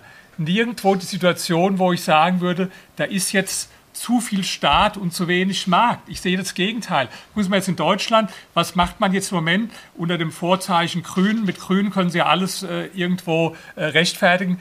Ist unsere Energiewirtschaft praktisch schon in eine Planwirtschaft umgewandelt worden, was nicht funktionieren wird. Jetzt versuchen sie als nächstes die Automobilwirtschaft in eine Planwirtschaft umzuwandeln. Also was heißt es konkret? Merkel hat erst als Planziel rausgegeben, 2020 fahren hier eine Million Elektroautos. Das Planziel hat nicht funktioniert, war der Honecker sogar noch erfolgreicher mit seinen Planzielen. Was hat man dann gemacht? Das hat er nicht, da war der nicht erfolgreich. Aber, aber, aber, nein, ich meine erfolgreicher noch als die Merkel im Vergleich. Ja? Er war natürlich auch nicht erfolgreich. So, was hat man dann gemacht? Dann hat man gesagt, okay, mit Hilfe von Steuergeldern, ich weiß nicht, wie viel waren es, 4.000 oder 6.000 Euro, geben wir jetzt, da ködern wir die Leute, dass sie Elektroautos kaufen. Hat auch nicht funktioniert. Ja? Was macht man jetzt? Dann legt man durch Brüssel sogenannte Flottenziele fest ja? und praktisch äh, gibt man jetzt den Unternehmen vor, was sie zu produzieren haben. Und das ist gerade für mich nicht mehr Marktwirtschaft, sondern das ist Planwirtschaft. Ja? Und, das, und da die Planwirtschaft nie funktioniert hat, also muss man ja auch wissen, in 100 Jahren wurde der Sozialismus auf Dutzende verschiedene Weisen auf der Welt probiert. In Jugoslawien anders als in äh, China und in Russland anders als in der DDR und in Kuba anders als in Korea. Es hat nirgendwo funktioniert. Planwirtschaft hat noch nirgendwo funktioniert. Es ist immer gescheitert. Und deswegen sehe ich die Gefahr, wenn wir jetzt hier wieder planwirtschaftliche Experimente machen in Deutschland, also mit der Energieindustrie, äh, mit der Automobilindustrie, dass das genauso vor die Wand fahren wird und dass die Probleme, die wir heute haben, zum Beispiel äh, Klimawandel, ja, die werden wir ganz bestimmt bestimmt nicht durch Planwirtschaft lösen, sondern sogar noch verschlimmern, weil noch nie auf der Welt ist irgendein Problem durch Planwirtschaft äh, gelöst werden. Und deswegen bin ich jetzt nicht für ein System, wo 100% nur noch Markt und Kapitalismus ist. Ich sage, der Staat hat eine wichtige Rolle, aber wenn ich jetzt konkret gucke in Deutschland, man kann auch nicht sagen, dass der Staat zu wenig für Soziales ausgibt, wie oft gesagt wird. Unser sozialer Haushalt ist inzwischen eine Billion Euro. Wie effizient er ist, da gebe ich Ihnen recht, da kann man was anderes fragen. Der ist tatsächlich oft leider sehr wenig effizient. Ja? Aber ich kann doch nicht sagen, äh, äh, äh, dass der Staat jetzt hier äh, zu wenig wenig macht. Ich bin der Meinung, es wird oft zu viel Staat gemacht. Ja, und da jetzt, dass wir mal ein Thema haben, wo wir wirklich kontrovers diskutieren können, sage ich jetzt mal was, was heute sehr unbeliebt ist. Äh, warum geht es uns heute in Deutschland besser als zum Beispiel noch vor 20 Jahren? Weil Reagenzglastheorie, Gerhard Schröder mehr Markt, weniger Staat. Also was heißt es? Steuern wurden gesenkt. Die waren mal beim Kohl, die waren 56, 53 Prozent, sind auf 42 Prozent gesenkt worden. Das hat Schröder damals gemacht bei, der, bei, äh, bei seiner Reform. Dann äh, Arbeitsmarktderegulierung und so weiter. Ja. Ergebnis ist, dass wir heute Vollbeschäftigung haben, dass wir heute äh, bei allen Problemen, die ich auch anerkenne, im Prinzip eine bessere ökonomische Situation waren als damals, wo man ungefähr sechs Millionen Arbeitslose hatte, wo Schröder die Reform gemacht hat. Und deswegen sage ich, äh, auch da ist wieder die Reagenzglastheorie. Es gibt Probleme, dann kommt einer, ein kluger Mann wie Gerhard Schröder, sagt äh, weniger Staat, mehr Markt und das Ergebnis ist, dass den Menschen besser geht als zum Beispiel in Frankreich, wo man okay, die Reform jetzt ist aber Professor Huster ja auch kein Planwirtschaftler, der nee, für nee. 100% Staat eintritt. Bestimmt die nicht, ja. Diskussion ist jetzt ein bisschen sehr polarisiert. Naja, ich finde das richtig gut jetzt. Man baut die Popanz auf und dann kann man auf einen draufdreschen. Also wenn ich also nur eine bipolare Welt habe, dann kann ich natürlich, äh, also tut mir leid, äh, das habe ich mir abgewöhnt. In meinem Studium wurde mir das, ich war damals auch ein gründlicher Kenner der 42 Bände äh, von Marx und Engels. Also nur darüber habe ich auch denken gelernt. Also man äh, kann dem Marx ja nur vieles vorwerfen, aber dass er also in seiner ökonomischen Analyse Quatsch gemacht hätte, das kann man nicht tun. Aber ist ja nicht der Punkt. Uns beiden. Ähm, also man baut, einen, man baut einen Popanz auf und sagt, das ist Sozialismus und, das, und dann schmeiße ich alle Formen vom demokratischen Sozialismus bis zum Stalinismus oder diesem Deppen da in Nordkorea in einen Topf rein und dann finde ich also immer was und äh, alle in einen Sack rein und dann mit dem Knüppel drauf, dann treffe ich immer den richtigen. Also das ist nicht meine Art. Ich hätte schon gerne ein bisschen konkreter. Ähm, mein entscheidender Punkt bei der ganzen Sache ist doch, dass wir auch die Diskussion führen müssen, welche Form, ich habe das vorhin ganz salopp gesagt, welche Form von Kapitalismus haben wir denn? Also wenn Sie mir erzählen, dass unser Energiesektor marktwirtschaftlich gewesen wäre, also dann tut es mir furchtbar leid, ich bin kommunalpolitisch tätig, ich habe gar keine Alternative äh, lange Zeit gehabt, also da saß ein Monopolist bei uns und hat das, und äh, dieser ist auch heute noch sehr kräftig. Äh, aber oder wenn ich die Automobilindustrie, wie sie wirklich jahrelang eine Entwicklung verpennt hat, die jetzt wirklich also zukunftsorientiert ist. Ich halte diese ganze E-Mobilität für eine Sackgasse äh, in absehbarer Zeit. Ähm, aber ich bin auch kein Experte auf dem Gebiet. Da Herr Zittelmann, da sage ich dann wiederum, das äh, habe ich so wenig Ahnung von. Ich habe mir nur sagen lassen, alleine dieses Lithium, was ich da herstellen muss, äh, das wird unter äh, haben, wo ist unser Kollege aus Peru oder so, da kommt das doch her. Äh, äh das ist ja, an der Bolivien kommt er da. Achso. Also, gut. also äh, die, oder, oder auch die, die, die rechnet sich nur dann, wenn ich äh, aus, ausschließlich regenerierbare Energie habe und so etwas. Aber dass die Atomenergie marktwirtschaftlich gewesen wäre, also das erzählen Sie mir bitte nicht oder höchstens dann, wenn wir einen Schoppenwein dabei haben. Dann bin ich da bereit, darüber zu diskutieren. Das ganze Atomzeug ist von vorne vorne bis hinten subventioniert und wo der ganze Kram hinterher entgelagert wird, das sind Sie dran, die es bezahlen müssen. Ich bin dann tot. Ich bin dann tot. Und dann erzählen Sie mir, dass Sie jetzt marktwirtschaftlich die Atomenergie äh, zu Grabe tragen. Also das, ich bitte wirklich ein bisschen aufpassen. Äh, wir hätten nicht diesen Status der Atomenergie weltweit, wenn da nicht entsprechende nicht marktwirtschaftliche Elemente äh, eingegriffen hätten. Also deswegen wäre ich Ihnen sehr dankbar, wenn Sie den, auch den Markt und auch die kapitalistischen Strukturen äh, in mancherlei Hinsicht äh, doch auch ausdifferenzieren würden. Ähm, ich erinnere an, es dauert aber schon länger zurück, äh, war ein führender Automobilkonzern bei dem damaligen Wirtschaftsminister und wollte für die Entwicklung eines neuen Wagens, ich sage jetzt nicht, welche Sterne er vorne auf dem Kühler sitzen hat, äh, wollte dafür also entsprechende Subventionen haben. Und da meinte dann der Herr äh, Staatssekretär, aber Sie haben doch also Vorsteuern und Nachsteuern die und die Gewinne. Daraufhin hat er gesagt, sagen Sie mal, bin ich hier im Wirtschaftsministerium oder im Sozialamt? Also mit anderen Worten, selbst also hochprofitable Unternehmungen äh, Unternehmen, die Refinanzier also Refinanzierungsquoten von 100, über 100 Prozent hatten für ihre Investitionen. Denken Sie mal an die schlechten Eigenfinanzierungen in den 50er Jahren. Da waren 10, 20, 30 Prozent, der Rest musste über den Kapitalmarkt geholt werden. Heute sind, haben wir äh, große Konzerne, die haben weit über 100 Prozent. Es gibt den Spruch, äh, Siemens ist eine äh, Elektrowerkstatt mit vorgeschalteter Bank, eine Bank mit einem vorgebauten Elektrowerkstatt. Das heißt, VW und solche Sachen gegenüber äh, Kapitalverleih mehr rein als über den Bau oder Verkauf ihrer Autos. Also und die kommen dann an und sagen, aber dafür brauche ich jetzt Subventionen. Da würde ich auch da mal an der Stelle mal nur höflich nachfragen, höflich nachfragen, ist denn das so Ihre Vorstellung von freier Marktwirtschaft? Nee, natürlich genau das Gegenteil. Ja. Also ich meine, das letzte Statement, dann gehen wir auch über zur Diskussion da, da, mit den anwesenden Gästen. Ja? Genau, da treffen Sie ja genau den richtigen, weil ich bin ja ein absoluter Gegner von Subventionen. Ja. Und äh, äh, egal, wo die hingehen, ja, Subventionen bedeuten immer äh, letztlich wieder mehr Staat ins Reagenzglas einzugeben, bedeuten Wettbewerbsverzerrungen. Also wenn Sie Subventionen kritisieren, dann haben Sie mich äh, ganz auf der Seite. Nur, was wird denn im Moment gemacht? Dieses, äh, ich sage ja nicht, dass es vorher jetzt unser Energiesystem absolut marktwirtschaftlich war, aber es wird immer mehr in Richtung Planwirtschaft umgeändert. Diese ganze Energiewende ist doch ein einziges planwirtschaftliches Konstrukt, was man da im Moment macht. Und das war ja nur mein Argument, dass ich sage, damit wird man die Probleme bestimmt nicht in, in den Griff bekommen halt wieder gemäß Reagenzglastheorie, weil die Erfahrung zeigt, wenn ich mehr Staat eingebe und Subventionen sind ja mehr Staat, dass es dann nicht zum Guten, sondern zum Schlechten ist. Ja, Sie sagen, wir wollen Diskussion machen. Ich habe mal eine, eine, eine, Frage. Können wir mal, weil es, ich finde es ein bisschen heiß, wollen wir vor der Diskussion mal fünf Minuten die Fenster äh, aufreißen und alles? Ja? Also, prima. Ja? Dann wir machen wir ins Reagenzglas mehr Luft. genau. Also wir fangen jetzt an mit der Diskussionsrunde. Das Fenster wird dann währenddessen geöffnet. Also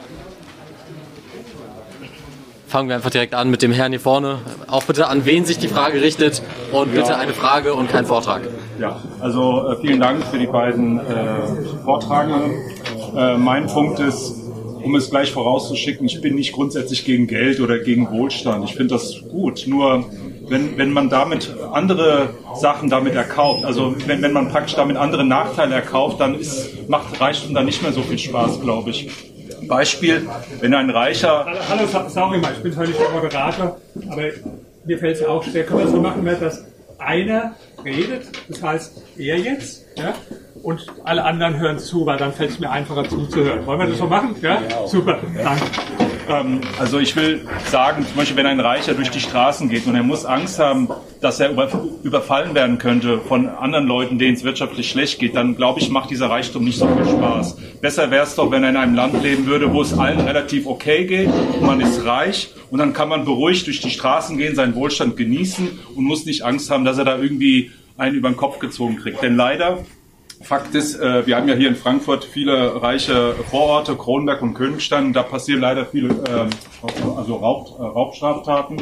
Da brechen die Leute ein, da gibt es ziehende Banden, also von Ort zu Ort. Und das sind halt, sage ich mal, so Ausflüsse des Kapitalismus, wo halt manche Leute meinen, also wir werden hier so dermaßen an die Wand gedrückt, wir müssen leider in Anführungsstrichen zu dieser äh, Maßnahme greifen, was ich natürlich verurteile. Straftat ist Straftat. Aber was ist denn die Frage? Mein, mein, mein Punkt wäre, äh, lassen Sie uns doch wieder zur sozialen Marktwirtschaft zurückkehren, wie wir sie hatten.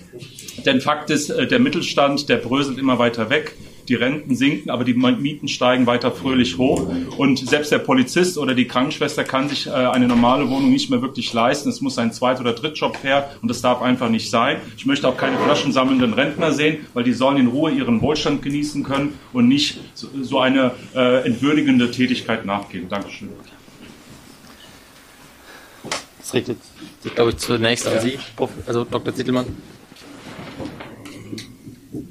Ich habe jetzt nicht genau den, den Punkt verstanden. Also Sie meinen, in Deutschland wird zu wenig ähm, so, äh, für Soziales ausgegeben, oder was ist Ihr, Ihr Punkt? Ich finde, wir sollten wieder äh, den Staat den Chef sein lassen und die Wirtschaft soll praktisch innerhalb der Grenzen agieren und nicht umgekehrt. Mittlerweile ist die Wirtschaft der Chef geworden und die sagt dem Staat, hier pass mal auf, so, so macht ihr mal bitte die Gesetze, dass wir wirtschaftlich frei handeln können. Da, also da hat sich was äh, umgekehrt. Also wer ist jetzt Chef und wer ist Dienerin, ja, sozusagen. Also ich ich spreche jetzt mal von der Branche, wo ich mich äh, gut auskenne im Immobilienbereich. Da kann ich mal sagen, da stimmt es schon mal überhaupt nicht. Schön wäre es, wenn die Wirtschaft sagen würde, äh, wie es lang geht. Da wird nämlich äh, nicht die ganzen unsinnigen Gesetzgebungen, wie zum Beispiel Mietpreisbremse oder Mietendeckel und was weiß ich gemacht. Ja. Also das ist ja genau das Gegenteil. Ja. Also wenn Sie mich fragen, äh, haben wir viele Probleme daher, dass, äh, da bin ich auch jetzt anderer Meinung als Professor Huster, äh, Primat der, der Politik. Ich bin der Meinung, wir haben zu viel Politik, wir haben äh, zu viel Staat und es würde den Menschen besser gehen, äh, wenn man weniger Elemente äh, davon hätte. Also also äh, einfach mal, wenn, wenn, wenn ich mit Unternehmern spreche im Immobilienbereich und sie erzählen einem Unternehmer, wir hätten zu wenig Staat, die raufen sich ja die, die, die, die Haare, weil das einfach, ich sage mal ein Beispiel, wenn Sie heute ein Grundstück kaufen, bis Sie fertiggestellt haben, dann ist es nicht selten, dass es zehn Jahre dauert. Ja? So, die Bauzeit ist zwei Jahre und acht Jahre tun sie sich mit äh, Behörden und mit Bürokratie und mit äh, Umweltgesetzgebung und so weiter auseinandersetzen. Ja? Und äh, das ist das Wort transkrankt in Deutschland. Ja? Das also, äh, ich habe jetzt äh, nur mal das, was konkret macht, mit, mit einem Beispiel. Eine Bekannte von mir hat in so einem äh, Immobilienunternehmen gearbeitet. Die haben tatsächlich Wohnungen für einfache Leute gebaut, also für Leute, also wirklich günstig, was sind auch an städtische Wohnungsgesellschaften. Da haben sie dann drei Knoblauchkröten gefunden. Wusste ich gar nicht, dass es die gibt vorher. Knoblauchkröten. Ja? Knoblauchkröten kannte ich vorher auch nicht, so eine Krötenart. Ja? So, da, da war ein halbes Jahr Baustopp, ja? wegen den drei Kröten. Dann wurde Untersuchung gemacht, gut 88 Seiten, zehn Leute da waren, da Ämter hin und her. Dann konnten sie wieder bauen, dann wurden wieder wieder neue Kröten gefunden. Ja, dann war wieder Baustopp. Ergebnis ist, die Häuser, die wurden nicht fertig, die Menschen haben keine Wohnung, die Firma ist pleite inzwischen, 40 Leute, ins, äh, einschließlich meiner Bekannten, haben einen neuen Job gesucht, ja, und die, die und die, die, die Knoblauchkröten, die haben ja zu Hause, und wirklich, ich bin so tierlieb, da finden sie keinen, weil ich bin Vegetarier sogar, esse also kein Fleisch, weil ich äh, Tiere so gern mag. Aber das ist Quatsch, was in Deutschland äh, herrscht hier. Und das ist nicht ein Beispiel für äh, zu wenig Staat, sondern für zu viel Staat. Und gerade weil es jetzt gesagt haben mit den hohen Mieten und so, da kommt es halt, weil immer mehr reguliert wird und immer mehr Auflagen und immer mehr Gesetze, ja. Und das führt aber nicht dazu, dass es besser wird. Man sieht es ja, äh, wie Sie selbst sagen, in Städten wie München, da kann sich heute äh, ein einfacher Mensch gar keine Wohnung mehr leisten. Dann werden auch unsinnige, manchmal auch durch, durch Bürgerentscheide, muss ich auch sagen, unsinnige Sachen macht. Zum Beispiel in München hatten sie einen Bürgerentscheid, dass kein äh, Haus höher sein dürfte als der Kirchturm. Ja? Ich meine, das ist Quatsch für eine Großstadt. Ja? Also das, das, ist, das, das, ist inzwischen ist es dann, inzwischen ist es geändert worden, aber das gab es. Oder in, in Berlin, wo wir also auch eine große Wohnungsknappheit haben, da haben wir einen Flughafen, der wurde stillgelegt, Tempelhofer äh, äh Flughafen. Und da gab es dann eine Volksabst da gab es dann den Plan, dass man stattdessen da ein paar Wohnungen hinbaut, nicht den ganzen, nur eine Randbebauung. Wurde abgelehnt. Ja? Jetzt darf da nichts gebaut werden, damit alle Frisbee spielen äh, können da. Also das ist äh, auch wieder viel, wo ich sage, da, da ist eher äh, zu viel Staat und zu viel Regulierung. Also wenn ihr mit okay. Regulierung erhöht die Kosten, die auch auf Verbraucher umgesetzt wird, das ist die Kurzform, aber die Frage ging ja um mehr. Also Flughafen Tempelhof, da bin ich damals als Siebenjähriger ausgeflogen worden nach Frankfurt, äh, weil ich als DDR-Flüchtling ja nicht wieder durch die DDR kurven durfte. Aber soweit zum Tempelhof. Also ähm, ich bewundere Ihre Fähigkeit, irgendwelche Beispiele dann zu nehmen. Ähm, ich kann Ihnen ganz günstigen Wohnungs Wohnraum sofort vermitteln. Kommen Sie mit mir, Gießen und dann fahren Sie nach Osten in Vogelsberg rein. Da finden Sie leerstehende noch und nöcher, richtige Häuser mit allem drum und dran. Und in Frankfurt ist es das, was Sie so beschrieben haben. Warum? Warum gehen denn die aus dem wunderschönen Vogelsberg weg? In Vogelsberg sausen jetzt nur noch die reichen Frankfurter rum und jagen dort ihr Rotwild. Äh, äh, ist ja auch schön. Obwohl die Frankfurter, die Frankfurt auch teilweise Sozialhilfeempfänger in Vogelsberg umsetzt, was natürlich gegen das ähm, äh, Prinzip ist, dass der äh, äh, reguläre Wohnort dann für sie zuständig ist. Warum? Weil die Mieten natürlich, die das Sozialamt zu tragen hat, dort billiger sind als in der Stadt. Das Problem hängt doch damit zusammen, dass wir eine kon sozialräumliche Konzentration auch von Arbeitsmöglichkeiten und von Entwicklung haben. Und äh, wenn Sie irgendwas erreichen wollen, Berlin hat jetzt, jetzt darf ich auch mal Beispiele durch die Gegend springen, hat jetzt mal was Vernünftiges gemacht. Die haben eine äh, ganz lange neue S-Bahn-Linie, 100 Kilometer raus äh, aus äh, Berlin gelegt, in ein Gebiet, das also völlig entvölkert oder äh, zu entvölkern drohte, um dort Wohnraum zu schaffen und die jetzt also mit der S-Bahn zügig morgens rein können. Wenn ich morgens, ich bin also nebenbei auch noch was in Darmstadt an der Evangelischen Hochschule äh, tätig, wenn ich da morgens einen Termin habe, muss ich aus Gießen, 90 Kilometer, muss ich um halb acht losfahren, damit ich dann pünktlich da bin. Die A5 und, die, und wenn Sie mit der Bahn fahren, da kann ich Ihnen nur sagen, da ist der Saunabetrieb, den wir hier heute Abend haben, nichts dagegen, was da jeden Morgen also in den Zügen passiert. Es ist nicht gemacht worden, eine ordentliche Infrastrukturpolitik. Wir brauchten eine S-Bahn-Linie in Vogelsberg, wir brauchen den in den Taunus rein, wir brauchen den, was gemacht wird. Es ist alles konzentriert worden hier auf den Raum. Ich habe jetzt äh, für die hessische Landesregierung äh, so eine Pilotstudie äh, mitgewirkt und da waren also fünf Gebietskörperschaften, unter anderem Groß-Gerau und Offenbach, die wissen nicht, wohin mit ihren sozialen Problemlagen. Dort haben sie also Migrationsanteile in Kindergärten, die weit über 50 Prozent gehen. Und gehen Sie nach Fulda, das war eine andere Region, da haben Sie 5 Prozent. Das heißt also, hier sind auch die Problemlagen unterschiedlich verteilt und eine Infrastruktur ist nicht ausgebaut. Nur zu Ihrem Punkt möchte ich eine Konkretion machen. Wir haben ja äh, mit dem von Ihnen gerühmten, äh, also Hartz IV, äh, also SGB II äh, äh, Reformen äh, von 2005, eingeführt, dieses Mindestsicherungssystem mit Regelsätzen. Und da ist schon die interessante Frage, ob diese gefundene Methode, die Regelsätze festzulegen, ob die wirklich angemessen oder nicht angemessen ist. Und dazu gibt es eine kontroverse Diskussion in der Fachwissenschaft, aber auch in der Wohlfahrtspflege. Das, ich kann nur auf diese Diskussion also hinweisen. Ähm, wenn wir heute etwa 1000 sogenannte Tafeln haben in der Bundesrepublik Deutschland, äh, wo also Kurzvergabe, also äh, Lebensmittel, also kostenlos oder gegen einen kleinen Beitrag verteilt werden, dann habe ich eben auch schon gehört, ja, das ist ja blöd. Dann äh, kriegen die Leute ja nie äh, beigebracht, mit dem Geld, was sie haben, auszukommen. Es gibt aber ernstzunehmende Argumente, die sagen, das ist eine, äh, ohne dieses würden sehr viele Haushalte damit nicht klarkommen. Ich will sie nicht da agitieren, ich will sie nur auf das Problem hinweisen, dass natürlich folgendes Berechnung, ich habe bei meiner Abschiedsvorlesung folgendes Beispiel aus der Zusammensetzung dieses äh, Korbes, damit nachdem der Regelsatz hat man gemerkt, aha, Einkommensbezieher wegen mir von 1000 Euro im Monat, Trinken wegen mir anderthalb äh, Flaschen Bier und so äh, zwei Gläser Wein, also im, im statistischen Durchschnitt. Den dürfen sie aber nicht trinken. Also wird das rausgerechnet. Jetzt wird aber gesagt, das Bier und das, der Wein haben aber auch einen Flüssigkeitsersatz. Also rechnet man Mineralwasser in genau der Größenquantität wieder ein. Also das ist so eine Absurdität. Warum darf eigentlich einer, der Sozialhilfe bekommt, nicht abends auch mal ein Bier trinken? Also das würde ich mal sagen. Aber solche, da habe ich Ihnen, kann ich Ihnen nur sagen, da sind ganz viele solche Berechnungsmodalitäten, die jetzt andere kritisieren. Ich habe Ihnen nur mal eine Sache gebracht, die ich ein bisschen karikaturhaft finde. Ich finde es albern. Man sollte denen auch die Möglichkeit lassen, einen vergleichbaren Lebensstil zu haben.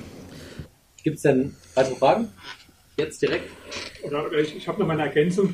Bitte nicht nur fragen, sondern man wird auch gesagt fragen, wenn jemand aufsteht und sagt, ich bin völlig anderer Meinung als Sie, ja, und möchte Ihnen widersprechen, dann bin ich jetzt richtig in Hochform, also wer es gerne ausprobieren ja. ich, ich, ich, freue mich gerade auch über Widerspruch, es muss keine Frage sein. Ja? Da hinten ist jemand.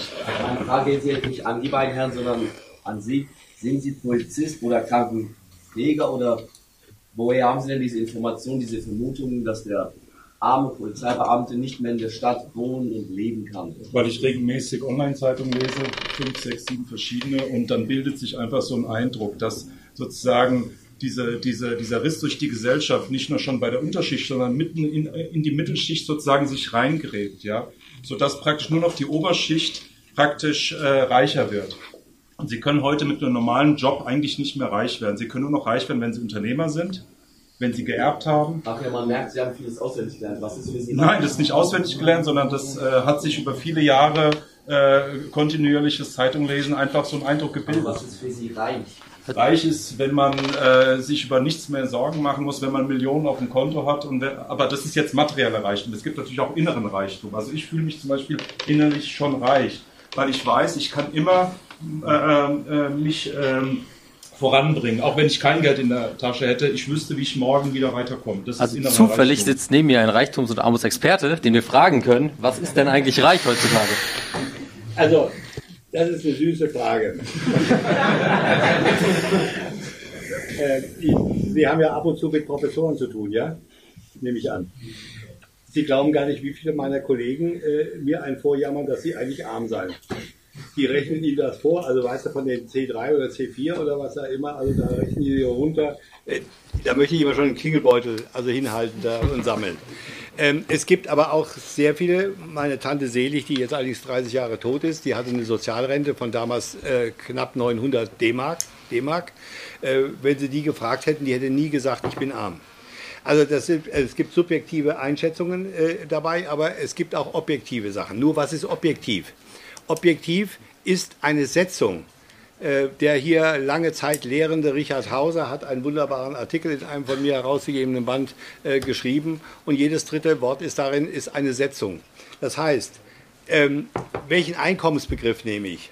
Wie definiere ich Haushalte? Wie gewichtige ich die Haushaltsmitglieder und so weiter und so weiter? Es hat sich herausgestellt, das ist von der Europäischen Kommission gekommen, die sagen, wir brauchen einen Wert um Vergleiche anstellen zu können. Denn die einzige Relevanz ist dieser Werte, dass du solche Vergleiche anstellen kannst. Und das ist 60 Prozent des äh, Medianeinkommens nach Haushaltsgröße gewichtet. Das wäre die Armutsrisikoschwelle. Die wird also so definiert. Die Mehrheit der Regelsätze der Mindestsicherung in der Bundesrepublik Deutschland liegen unterhalb dieser 60-Prozent-Grenze. Daraus kann man sagen, man ist lieber in, Euro, in Europa arm als in Deutschland Mindestsicherungsempfänger, denn da lebt man in der Europa besser. Also das war jetzt ein Gag. Also mit anderen Worten, ähm, das ist, daran sieht man mal, die, die Mindestsicherungen auch in anderen europäischen Ländern richten sich jetzt nicht nach diesem Medianeinkommen. Allerdings dieser Richard Hauser hat mal ausgerechnet, was würde es kosten, wenn man tatsächlich die Mindestsicherung auf diese 60 Prozent hier in Deutschland anheben würde. Der Betrag war nicht so gravierend hoch. Reichtum ist überhaupt nie definiert worden, der ist von Huster. Mal in diesem äh, eben von Herrn Zittelmann äh, zitierten Band. Ich habe mal gesagt, damals war aber noch die Armutsquote 50 Prozent des arithmetischen Mittel. Das arithmetische Mittel hat den Nachteil, dass dann 60 Prozent unterhalb dieses Mittelwertes liegen, weil die oberen Einkommen so den Wert nach oben ziehen, dass also 60 Prozent. Deswegen hat man jetzt den Medianwert genommen. Und dann habe ich gesagt, wenn damals war 50 Prozent, also äh, die Hälfte geteilt durch zwei war die Armutsgrenze, dann habe ich gesagt, mal zwei ist die Reichtumsgrenze die finden Sie auch inzwischen in sehr vielen Statistiken 200 Prozent. Dann kamen aber sehr schlaue Leute auf die Idee und haben gesagt, ne, also das Doppelte zu haben, da ist ja ein Studienratsehepaar auch schon reich, das können wir nicht akzeptieren. Dann sind die aufs Dreifache gegangen. Jetzt wird also 300 Prozent dieses äh, Durchschnittswertes, dieses Medianeinkommens. Aber ob Sie das Wohlstand nennen oder Reichtum nennen oder ob Sie es grüne Tomaten nennen, das ist ganz, das ist nicht wissenschaftlich, sondern das ist eine Setzung. Das wollte ich damit nur sagen. Ich brauche nur solche Werte. Aber soll ich den Millionär nehmen? Ja, was ist ein Millionär? Wir haben in Preußen 1913 oder 14 ein Buch der Millionäre, 17.000 Millionäre. Das waren aber Vermögensmillionäre. Aber damals eine Million in, in Reichsmark zu haben oder so, oder in Goldwährung zu haben, ist doch was anderes, als wenn ich heute äh, ein Haus am Rand von Frankfurt habe, das ungefähr den ähnlichen Verkehrswert hat. Deswegen bitte, es sind alles relative Begriffe. Deswegen kommen wir auch unserem relativen Armuts- und Reichtumsbegriff nicht umhin. Aber äh, ich bitte bei allem zu bedenken, da sind ganz viele Setzungen drin, die können hinterfragt werden. Und Fuchsteufelswild werde ich, wenn diese Setzungen nicht transparent gemacht werden. Ich muss wissen, was steckt da drin. Das rechne ich ein. Zum Beispiel eigengenutzter Wohnraum oder sowas, also den, den man selber besitzt. Wird er als Einkommen gerechnet oder nicht? Also das sind solche Dinge, die muss man dann da berücksichtigen. Und dann die Kinder. Wie werden die Kinder berücksichtigt? Nach Alter. Also das sind all solche Sachen. Ähm, nur wenn Sie mich äh, Reichtum, also äh, ich kann Ihnen nur sagen, äh, es gibt da keine objektive Grenze, aber es macht Sinn, so eine 200 oder 300 Prozent Grenze zu nehmen. Und dann, Sie sagten das eben in Mittelschichten, wenn ich das jetzt im äh, zweiten hessischen Sozialbericht, die haben das da sehr schön da, dargestellt. Wir haben also die Quote derjenigen im Langschritt, Langschnitt, die also unterhalb dieser 60% Armutsrisikoschwelle liegen. Und Sie haben die oberen, die also oberhalb dieser 300% Grenze liegen.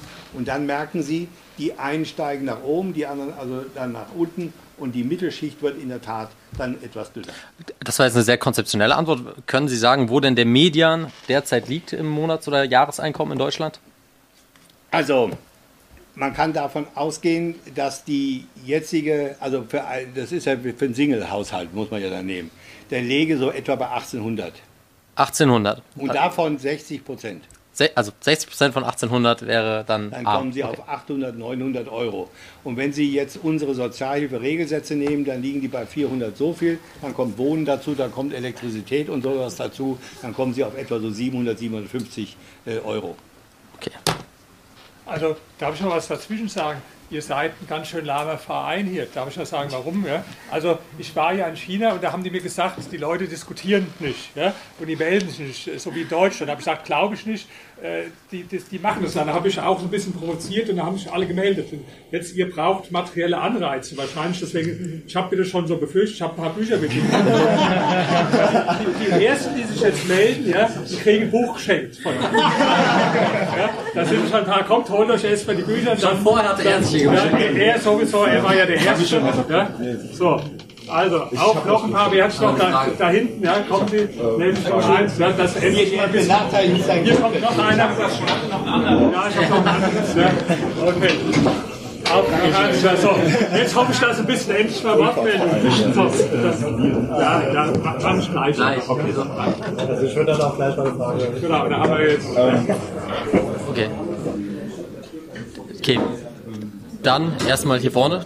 Also ich habe gerade nachgeguckt, äh, statistisch gesehen liegt zurzeit in Deutschland das Medianeinkommen bei 2012 Euro im Monat. Gut, ich habe 1900 gesagt. Ja, äh, auf jeden Fall, wo würden Sie dann sagen, ist der Mittelstand positioniert? Weil wenn man jetzt das Dreifache davon rechnet, äh, und da die Reiche, Einzelperson. ja, Einzelperson, wenn die das Dreifache jetzt im Jahr verdient, ist sie automatisch ja schon in diesem Reichtums ähm, Höchststeuersatz.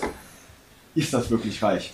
Weil ist das nicht eher mittelständig, wenn man Ja. 68.000 zum Beispiel.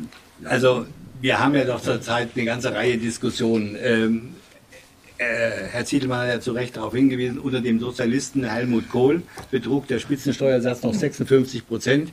Äh, und äh, später kam es dann auf 42 Prozent. Nur muss er natürlich dazu sagen, es gab bei 56 Prozent noch so viele Ausnahmeregelungen. Absolut, genau. Das, Also- darf ich es mal unterstützen? Nur mal das, das eines der blödsten Argumente, das ich oft höre, sagt die Sarah Wagenknecht oft, ja, der Kohl hat ja 56% Steuern gehabt, heute ist es nur 42. Damals hat die doch fast keiner gezahlt. So. Wir haben die ganze zum Beispiel dann später Sonderafa, ja, da kommt es ja zum Teil bis auf null runterrechnen, die Steuern. Wir, ja, ich, die gibt's denke, ja heute gar nicht. ich denke mir, unsere Diskussion läuft deswegen so gut, weil wir uns in Sachen Empirie dann doch äh, wieder einfangen. Genau, äh, in der Bewertung kann man sich ja dann unterscheiden. Das Ja, ja, finde ich genau. dann okay. Aber ich finde, in der Empirie sollte man schon klar sein. Im Übrigen zahlt auch heute keiner 42 Prozent Steuern. Das ist auch Quatsch. Das ist der Grenzsteuersatz. Also äh, Sie müssen den Durchschnittssteuersatz, der liegt dann deutlich niedriger. Aber ist ja egal. Ähm, ich denke mir mal, äh, man, ich gebrauche den Begriff relativ wenig. Natürlich, äh, damals war das mit Reichtum. Es, da gab es eine Amerika Lundberg, äh, der hatte dann eine Untersuchung gemacht und da hat das dann angeschlossen, also sowas in Deutschland auch zu machen. Ich, ähm, Sie müssen nur davon ausgehen, das sind relative Aussagen. Und Sie müssen davon ausgehen, wenn Sie den Median, also jetzt bei 2000 äh, ansetzen, das ist aber wie eine Einzelperson und das ist verfügbares Einkommen, das ist nicht Bruttoeinkommen. Also verfügbares Einkommen, da sind also auch die Steuern alles runter und die Sozialtransfers sind also rein, also Kindergeld und solche Sachen, also gut, äh, bei Einzelpersonen kein Kindergeld, ähm, äh, sind dann drinne. Und dann müssen Sie, dann müssen Sie natürlich sagen, was kann ich mir damit leisten? Ja? Und wenn einer das Dreifache davon hat, 6000, ja, was kann der sich damit leisten? Und dann sind wir ja bei Medianeinkommen. Dann ist ja doch die Frage, wie viele liegen dann oberhalb von diesem Median? Und dann kommt man natürlich also in andere Bewertungskriterien. Sie können die Reichtumsquote bei uns etwa bei 5, 6 Prozent äh, in der Bevölkerung ansetzen. Also nur, ich bitte jetzt auch da wieder aufzupassen, äh, nicht, dass ich da wieder einen von der Seite kriege. Ähm, ein Prozent der Bevölkerung sind 800.000 und sechs müssen wir multiplizieren, ja? Also 6 mal 800.000, äh, so geschädigt sind sie ja mit PISA noch nicht, dass sie das nicht noch ausrechnen könnten. Also ich warne immer davor, wenn man immer so mit so Mini-Prozentzahlen bringt, oder also bei der Armutsrisikoquote lieber bei 15, 16 Prozent, je nach Erfassungssystem, da muss man natürlich auch sagen, 1 Prozent sind von 83 Millionen, die wir jetzt haben, 830.000. Ja? Das heißt, wenn Sie es dann in Zahlen umsetzen, sind es dann doch eine ganze Menge. Nur, was Sie hier eben ansprechen, ist natürlich klar. Wir sind auch in der, also der Ulrich Beck hat ja was mit seiner Fahrstuhltheorie gehabt. Sagt, die sind alle äh, in der Risikogesellschaft, wir sind im Fahrstuhl nach oben. Was er leider nicht gesehen hat, ist, dass die Abstände größer geworden sind. Der, wir sind zwar alle nach oben gerutscht, aber die unteren sind weniger hochgerutscht wie die oberen. Und wenn Sie die Vermögensverteilung angucken, dann ist es in der Tat ganz affig.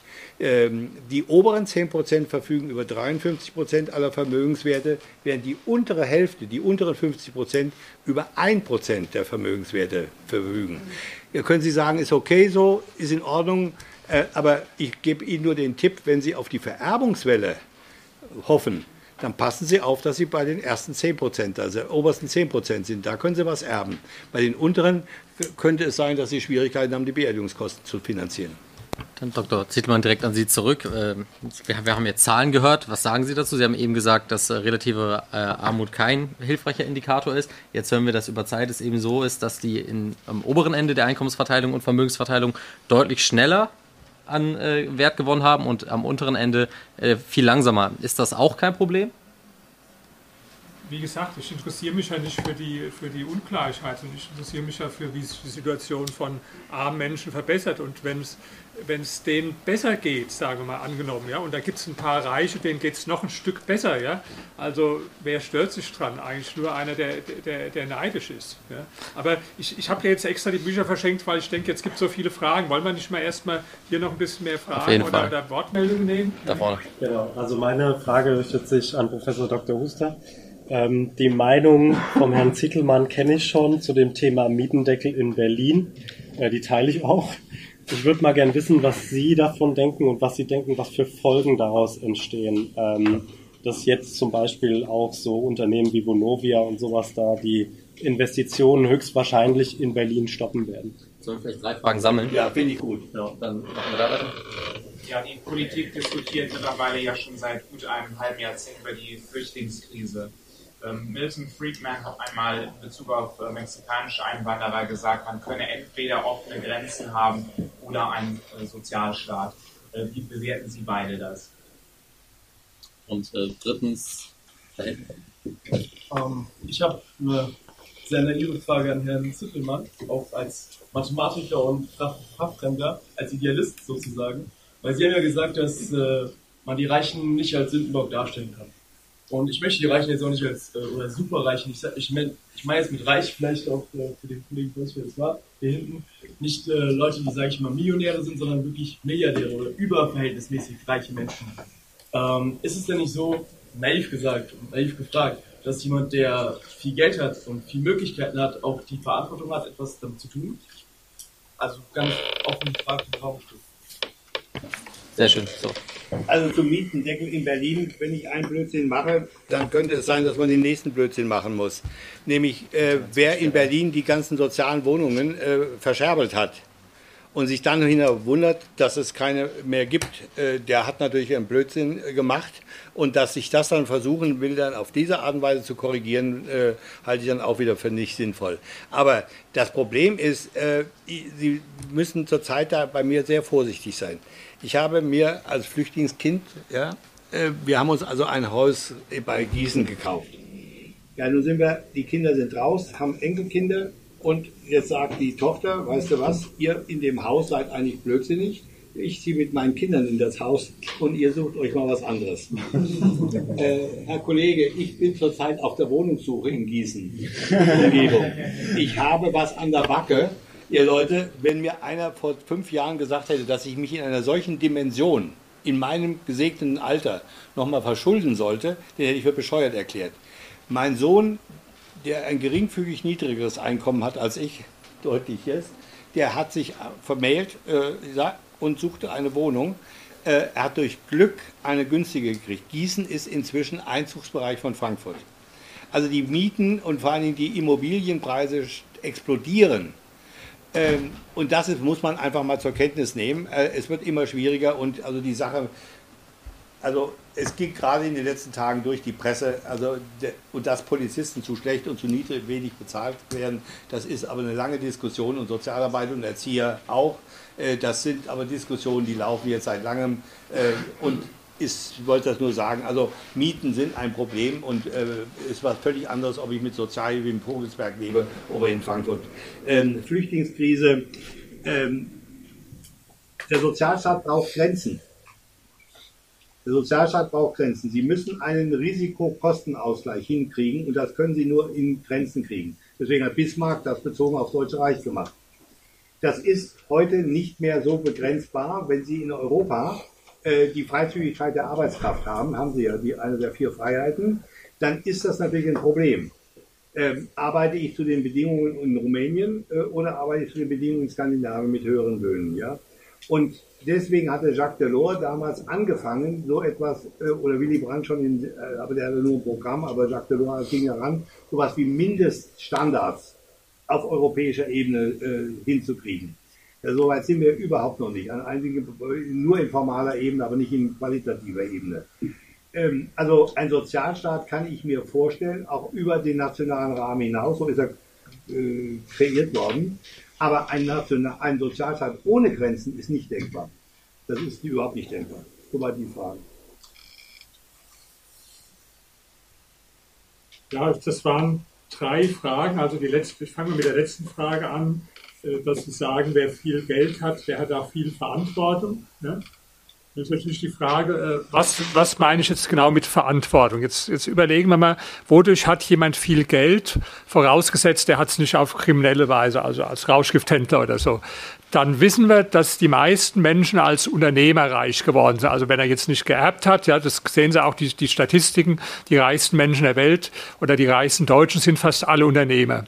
Und äh, wie ist er dann reich geworden als Unternehmer? Dadurch, dass er die Bedürfnisse von möglichst vielen Menschen befriedigt hat und gute Ideen hatte. Also ein paar Beispiele. Lange Zeit waren die reichsten Deutschen die Brüder Albrecht, die Aldi gegründet haben. Die haben der Gesellschaft damit was gegeben, ja, nämlich dass man äh, Produkte mit einer guten Qualität sich auch einfache Menschen äh, leisten konnten. Heute ist der reichste Deutsche der Schwarz von Lidl, das gleiche Konzept. In den USA war es übrigens auch die, die Walton-Familie und äh, Sam Walton, der da die, äh, Walmart gegründet hat. Ja.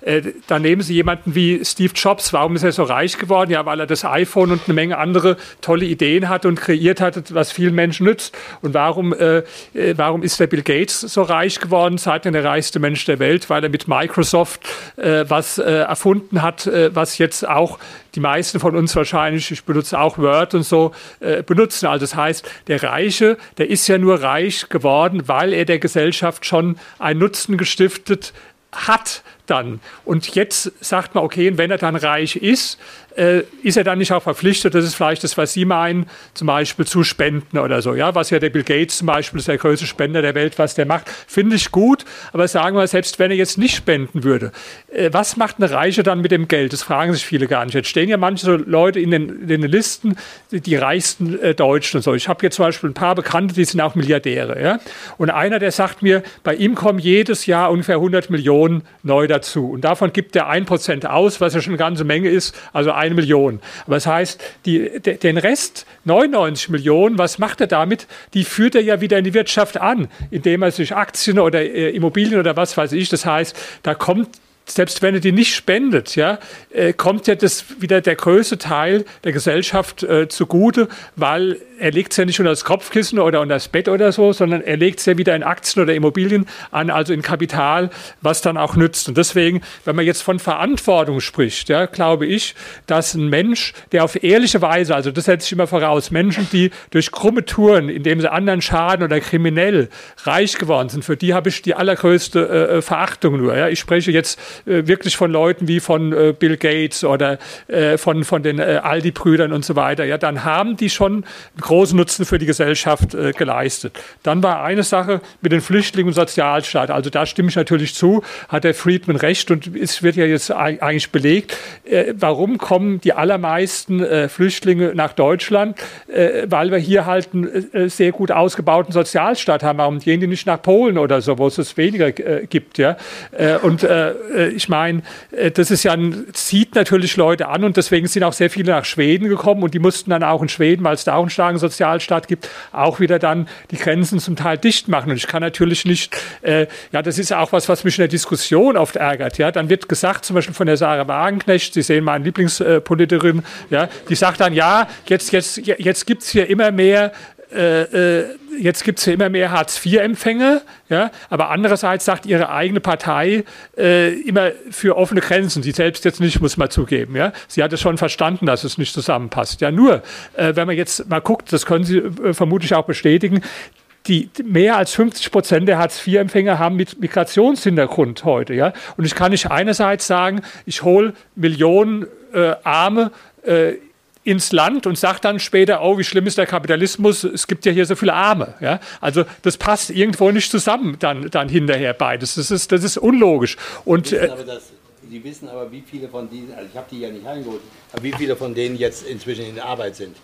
Ja, aber es, es, gibt auch viele, die tatsächlich arm sind und denen schlecht geht. Ja, und äh, äh das, das, ich habe ja nur auf den Widerspruch hingewiesen, dass, dass manche sagen, wir müssen die Grenzen öffnen. Und wenn es dann ja, viele arme Leute reinkommen, dann sagen sie hinterher, die, die, die Armut ist gestiegen. Das passt halt irgendwo nicht äh, äh richtig zusammen. Es war noch eine letzte Frage, das war die, das waren die Grenzen. Ach so, Mietendeckel. Na gut, da müssen wir, äh, ja? Hatten wir schon. Also da?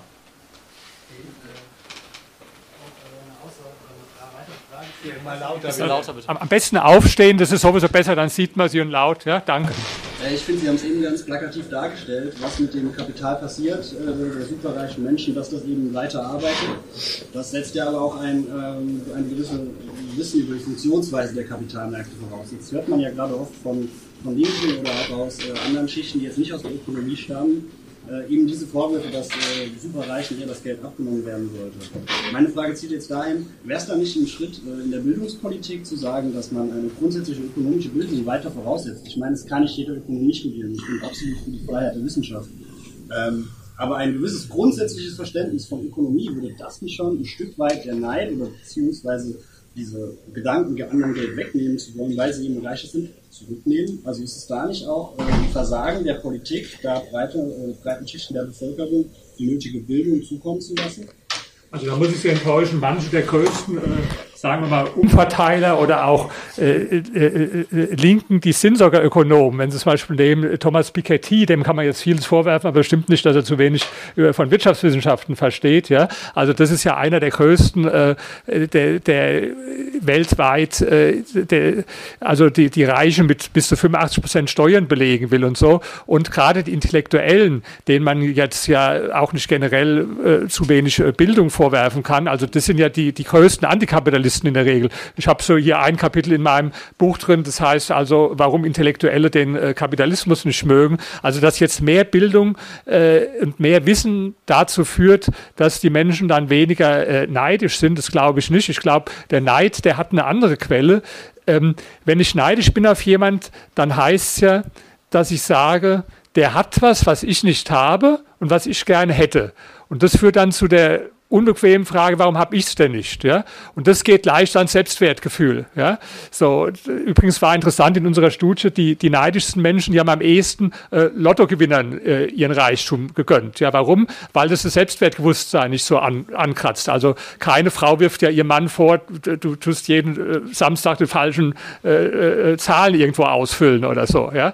Aber äh, das, das ist halt, die, der Neid hat also andere Quellen, aber nicht jetzt, äh, dass die Leute zu wenig ökonomische Bildung haben. Also trotzdem bin ich natürlich für ökonomische Bildung, aber jetzt die Vorstellung, wenn die Leute mehr ökonomische Bildung hätten, dass sie dann äh, jetzt anders, äh, dass sie dann eher so denken würden wie, wie ich, also das, das glaube ich jetzt nicht. Gucken Sie mal, hier sitzen ja auch zwei Menschen zusammen, die also beide sicherlich eine gute ökonomische Bildung haben und trotzdem also in vielen Punkten auch ganz unterschiedliche Meinungen. Also das, das ist nicht so, dass eine bestimmte Menge von Wissen automatisch auch zu einer bestimmten äh, Meinung führt. So.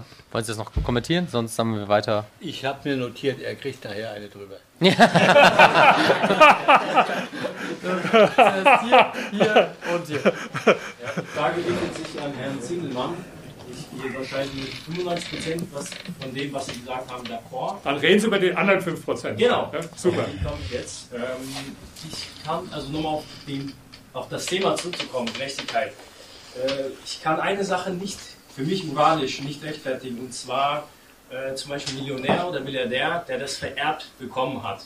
Also wir haben eine Person A, der hat 100 Millionen geerbt bekommen, Person B, und die sind in ihrer Veranlagung genau gleich, alles gleich. Aber Person A wird ein deutlich einfacheres Leben haben und deutlich mehr Möglichkeiten. Ja, verstehe. Weil zum Beispiel Harvard besuchen ja, ja. oder sonst was.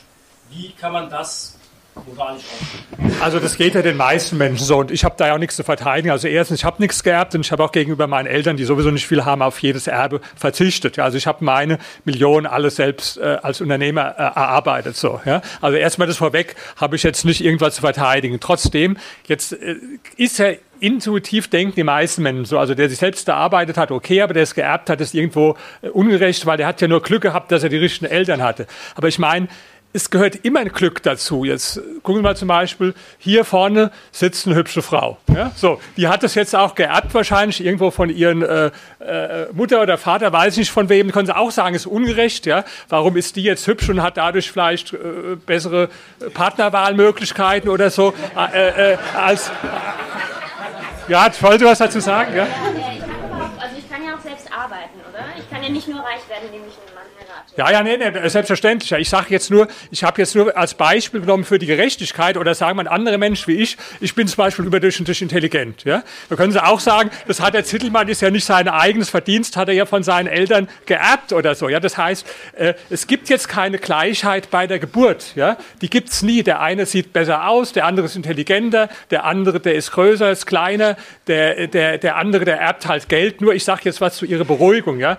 Wenn der das Geld erbt ja, und, und hat es nicht verdient, ja, dann wird es auch wieder verlieren. Und zwar, wie, wie kennen Sie ja die Buttenbrocks von, äh, äh, ja, wo das dann irgendwo nach zwei, drei Generationen spätestens ist es dann auch wieder weg so, ja. Also dann ist dem Gerechtigkeitsgefühl von Ihnen dann auch wieder, weil das ist gar nicht so einfach, auch das, das Geld dann zu erhalten, wie sich manche das vorstellen, ja, sondern das ist ziemlich schwierig, das Geld zu erhalten. Und in den meisten Fällen kann man also wirklich nachweisen, dass es dann von einer Generation zur anderen halb, halbiert wird. Und deswegen sage ich jawohl, ich verstehe Ihren Punkt, ja. Aber das ist jetzt wieder wie bei der Analogie vom Auto aussehen. Sie werden jetzt irgendwo, sagen wir mal, haben jetzt äh, Eltern, wo sie irgendwo äh, äh hübscheres äh, äh, Gesicht haben oder so, ja. Aber wenn sie jetzt jeden Tag äh, Pizza und Schokolade und Marzipan und Pommes essen, ja, dann, dann geht es auch weg irgendwann. Also das ist jetzt, ja, dann, dann, dann werden sie fett und dann ist auch, das heißt, es ist schon auch eine Mischung, egal was man jetzt erbt, dass man sich auch selbst dann wieder verdienen muss. Punkt, aber darauf kann ja der Staat nicht zugreifen.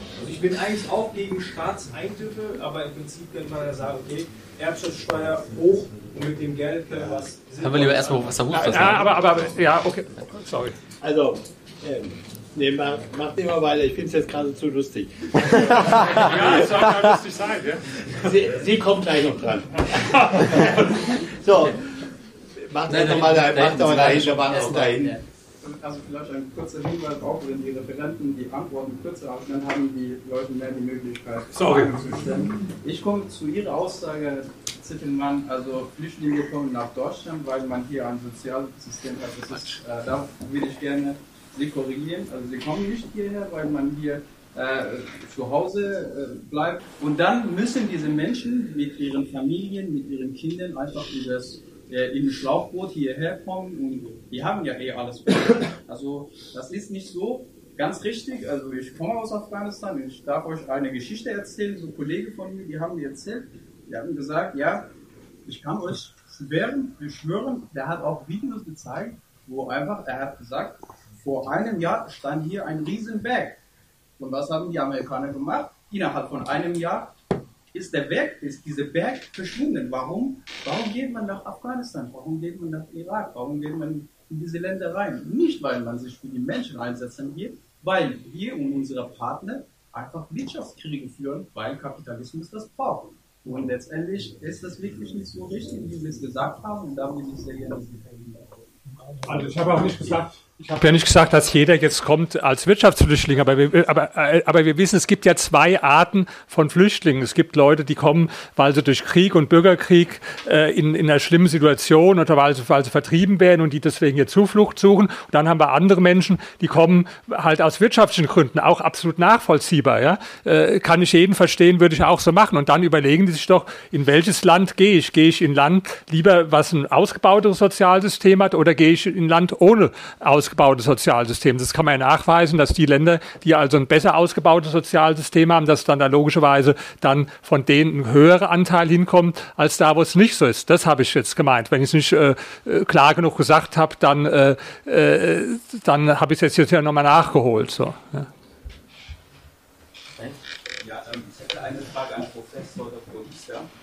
Ich möchte noch auf das, freundlicherweise. Äh, ich möchte noch mal gerne auf das äh, Friedman-Zitat zu sprechen kommen und ähm, Ihre Anregung, dass man das doch, was jetzt Sozialversicherungssysteme angeht, dass man das doch über so supranational denken kann. Da stellt sich für mich nur die Frage, kann das nicht genau dieses äh, Leistungs-, Subsidiaritäts- und ähm, Solidaritätsprinzip überstrapazieren? Wenn der Bulgare, der jetzt in Bulgarien bleibt, die höheren Ansprüche schultert, die die Mitbürger, bulgarische Mitbürger im Ausland genießen möchten, auch mitschultert sozusagen. Ich finde das gut, aber sollte man nicht da vielleicht doch eher lokal denken, weil transparenter, weil nachvollziehbarer ist, äh, viel man daraus Also, Dankeschön. Äh, da ich jetzt einige Fragen nicht beantwortet habe, möchte ich vielleicht jetzt so ein paar Punkte zusammenfassen. Also, erstens mal, ähm, also ich versuche den ganzen Abend irgendwie bisschen die Holzschnittartigkeit zu überwinden. Äh, ob es mir gelingt, weiß ich nicht, aber ähm, ich wollte es versuchen. Und ich denke mir, ähm, wenn Sie eine Europäische Union bauen, primär unter ökonomischen Gesichtspunkten. Wir haben den freien Markt in Europa. Dann, und Sie haben also die vier Freiheiten. Davon sind drei ökonomischer Art und die vierte ist dann die für den Arbeitnehmer. Und dann kommt das Problem, das war das der 60er, vor allem der 70er Jahre, was geschieht mit Wanderarbeitern? Äh, sie haben unterschiedliche Voraussetzungen, um an eine Alterssicherung zu kommen.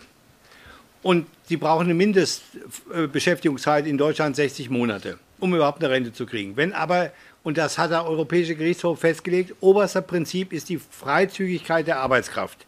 Und alles, was diese Freizügigkeit in Frage stellt, hebt der Europäische Gerichtshof sofort auf. Ich könnte Ihnen jetzt Beispiele nennen, aber wir sollen ja nicht so lange quatschen. Ähm, hat doch zur Konsequenz, dass die jetzt gesagt haben, der Wanderarbeiter kriegt einen Rucksack auf seinen Buckel und der wandert durch Europa und holt aus jedem Land seine Anwartschaften und zum Schluss werden die ausgeschüttet in dem Land, wo er in Rente geht und dann wird das ausgerechnet, was er an Rente zu erwarten hat und das haben dann die einzelnen Sozialversicherungsträger der einzelnen Nationen an dieses Land zu überführen. Das ist ein bisschen simplifiziert, aber so ist es. Das war die Diskussion der Wanderarbeiter. Als die äh, Osterweiterung kam, dann hat man gesagt, wir schränken eine gewisse Zeit die Freizügigkeit der Arbeitskräfte ein. Dann sind die illegal aus Polen oder wo auch immer hierher gekommen. Übrigens Pflegekräfte, also große Teile der Pflegekräfte. Dann wurde die Freizügigkeit aber hergestellt. Dann haben diese Pflegekräfte auf einmal geklagt auf Mindestlohn und kamen natürlich dann zu ganz anderen Beträgen. Wir haben Rumänien, Bulgarien dasselbe Problem, noch viel gravierender. Wir haben dort einen Mindestlohn von 3,20 Euro und bei uns also von etwa knapp, also knapp unter 10. Natürlich, am Anfang war auch wieder eine Sperre, jetzt haben sie die Freizügigkeit. Ich denke mir mal, es ist eine Position, die kann man teilen, man kann es auch bleiben lassen. Von vornherein ist die Europäische Union erstmal als eine Freihandelszone konzipiert worden und dann ist sie sukzessive zum freien Markt. Bei freiem Markt hat man dann Wettbewerbsgleichheit herstellen müssen. Deswegen diese vielen Normen, die von Europa kommen. Weil nämlich die einen sagen, Moment mal, deine Banane darfst du bei uns nicht verkaufen, die hat nicht die richtige Krümmung. Deswegen haben sie einheitliche Krümmungsgrade für Bananen festgelegt. Ist ein blödes Beispiel, aber es hat diese nicht, tarifären Handelshemmnisse gegeben. Und jetzt haben sie das nicht tarifäre Handelshemmnis wahre Arbeitskraft. Das ist so. Und deswegen kam äh, Jacques Delors damals auf die Idee zu sagen, wir müssen wenigstens Mindeststandards in den einzelnen Ländern nach gleichen Kriterien einführen.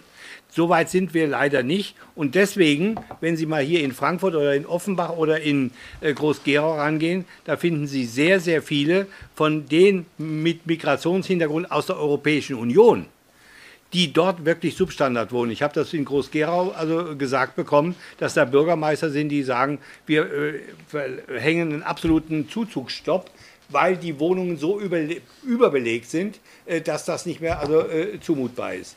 Also Sie haben da völlig recht. Da ist aber der Webfehler in der Geschichte der Europäischen Union drin zu sehen.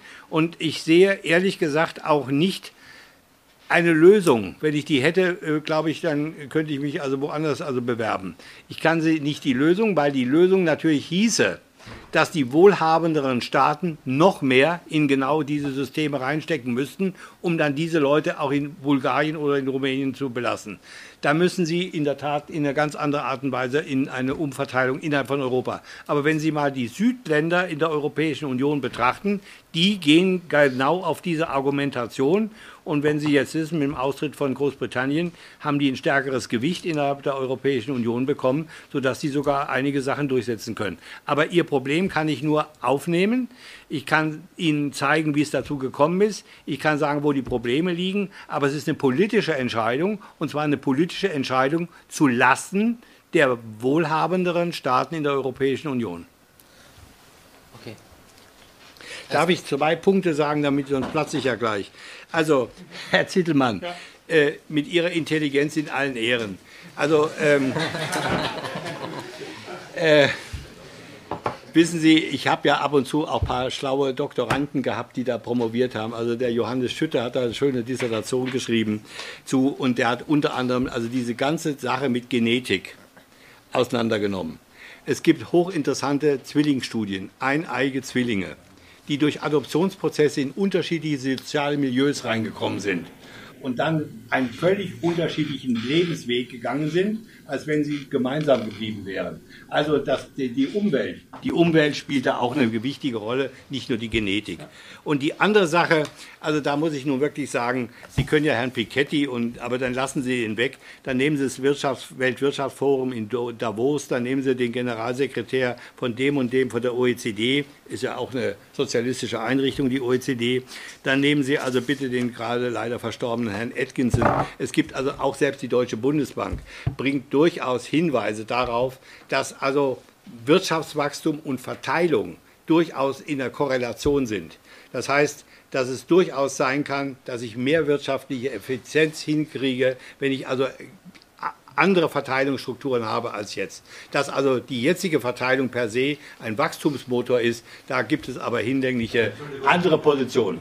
Ich will ein paar Mal Verteilung. Äh, so gibt es die Stelle, wo kann man sich da hinwenden, äh, wo das Geld verteilt wird. Also wir verteilen doch kein Geld. Wieso? Also ich dachte, es gibt eine primäre Verteilung, es gibt eine sekundäre Verteilung hat doch jeder in der Hand, was zu machen. Die einen erben und die anderen schaffen es. Ajo. Ich.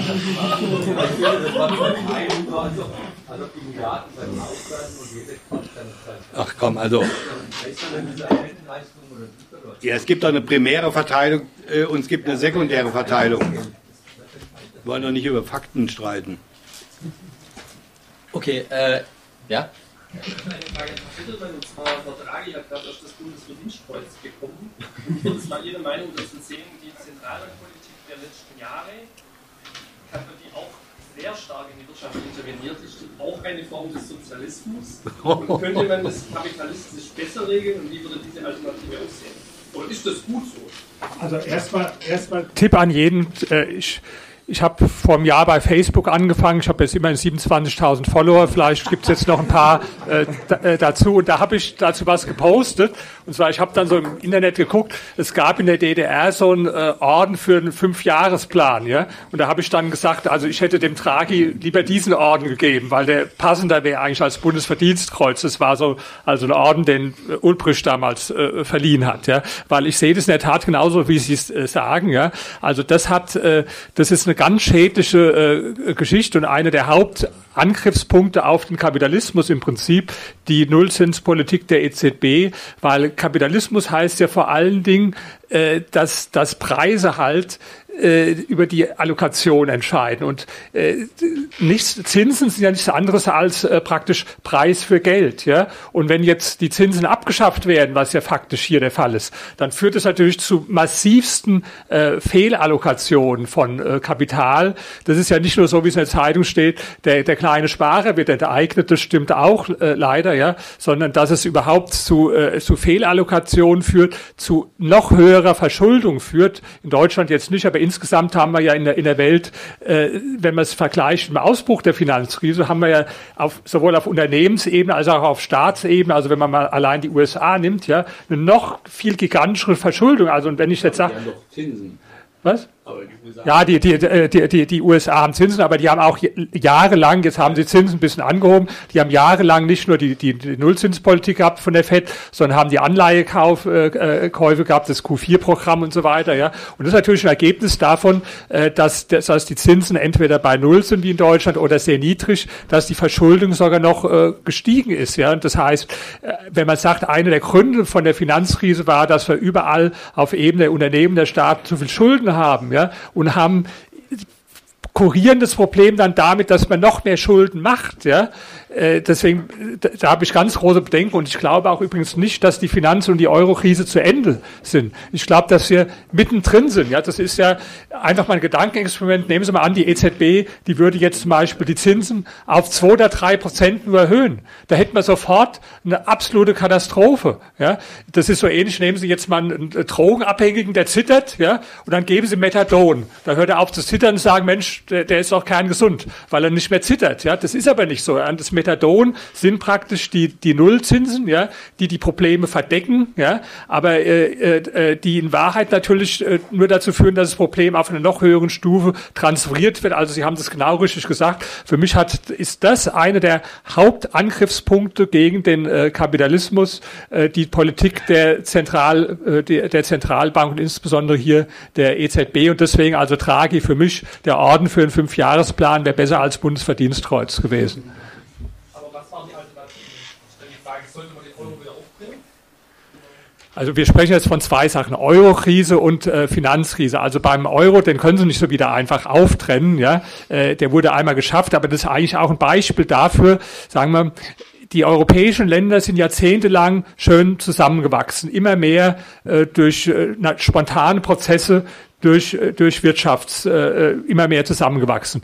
Und dann fangen die Politiker an mit etwas, was Hayek als Konstruktivismus bezeichnet hätte. Und setzen sich hin und machen aus politischen Gründen irgendeine Sache, äh, nämlich in dem Fall war es der Euro, auch äh, zum Teil als Zugeständnis von Kohl für die äh, deutsche Einheit äh, gegenüber denen, die das nicht äh, wollten, um äh, da Deutschland ein bisschen einzubetten. Ja, Dann hat man Länder aufgenommen, wo man genau wusste, dass die, dass die geschummelt haben, wenn man es mal höflich sagt, wie die Griechen, ja, die überhaupt nicht da reingehören würden. Also man hat aus politischen Gründen irgendwas konstruiert, was dann hinterher halt zu großen Problemen führt. Und deswegen bin ich ja der Meinung, wir brauchen nicht das Primat der Politik, das war von uns, unsere Diskussion, sondern ich sage, lasst lieber äh, durch die Ökonomie, wo die, wo die Länder zusammengewachsen sind und so weiter, bis dahin, da war es so, dass, dass eigentlich die europäische Einheit immer mehr Fortschritte gemacht hat und wo man dann den Euro eingeführt hat. Ab da, dann war der Neid zwischen den Südländern und den Nordländern. Hier gab es dann den Prass auf die auf die äh, Griechen oder die Italiener, die wiederum haben Prass auf uns gehabt. Ja,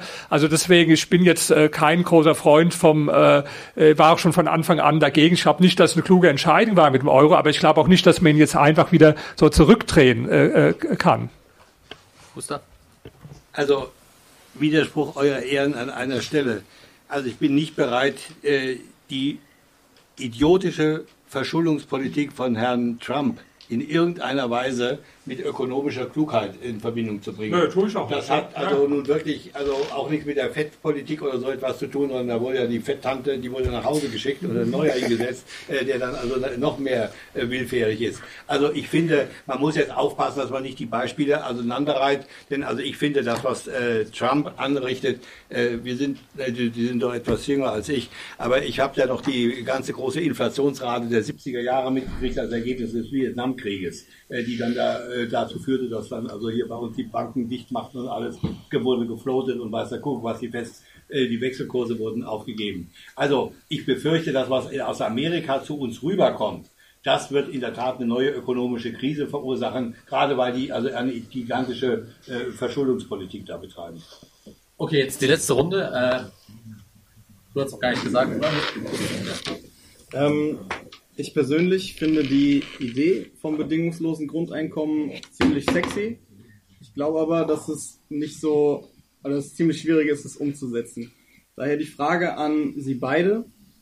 Ähm, sind Sie für ein bedingungsloses Grundeinkommen? Wenn ja, warum? Wenn nein, warum nicht? Und was wäre eine Alternative? Wir sammeln jetzt die letzten Fragen. Ähm, ja, ganze eine Frage an Herrn Professor Hüster.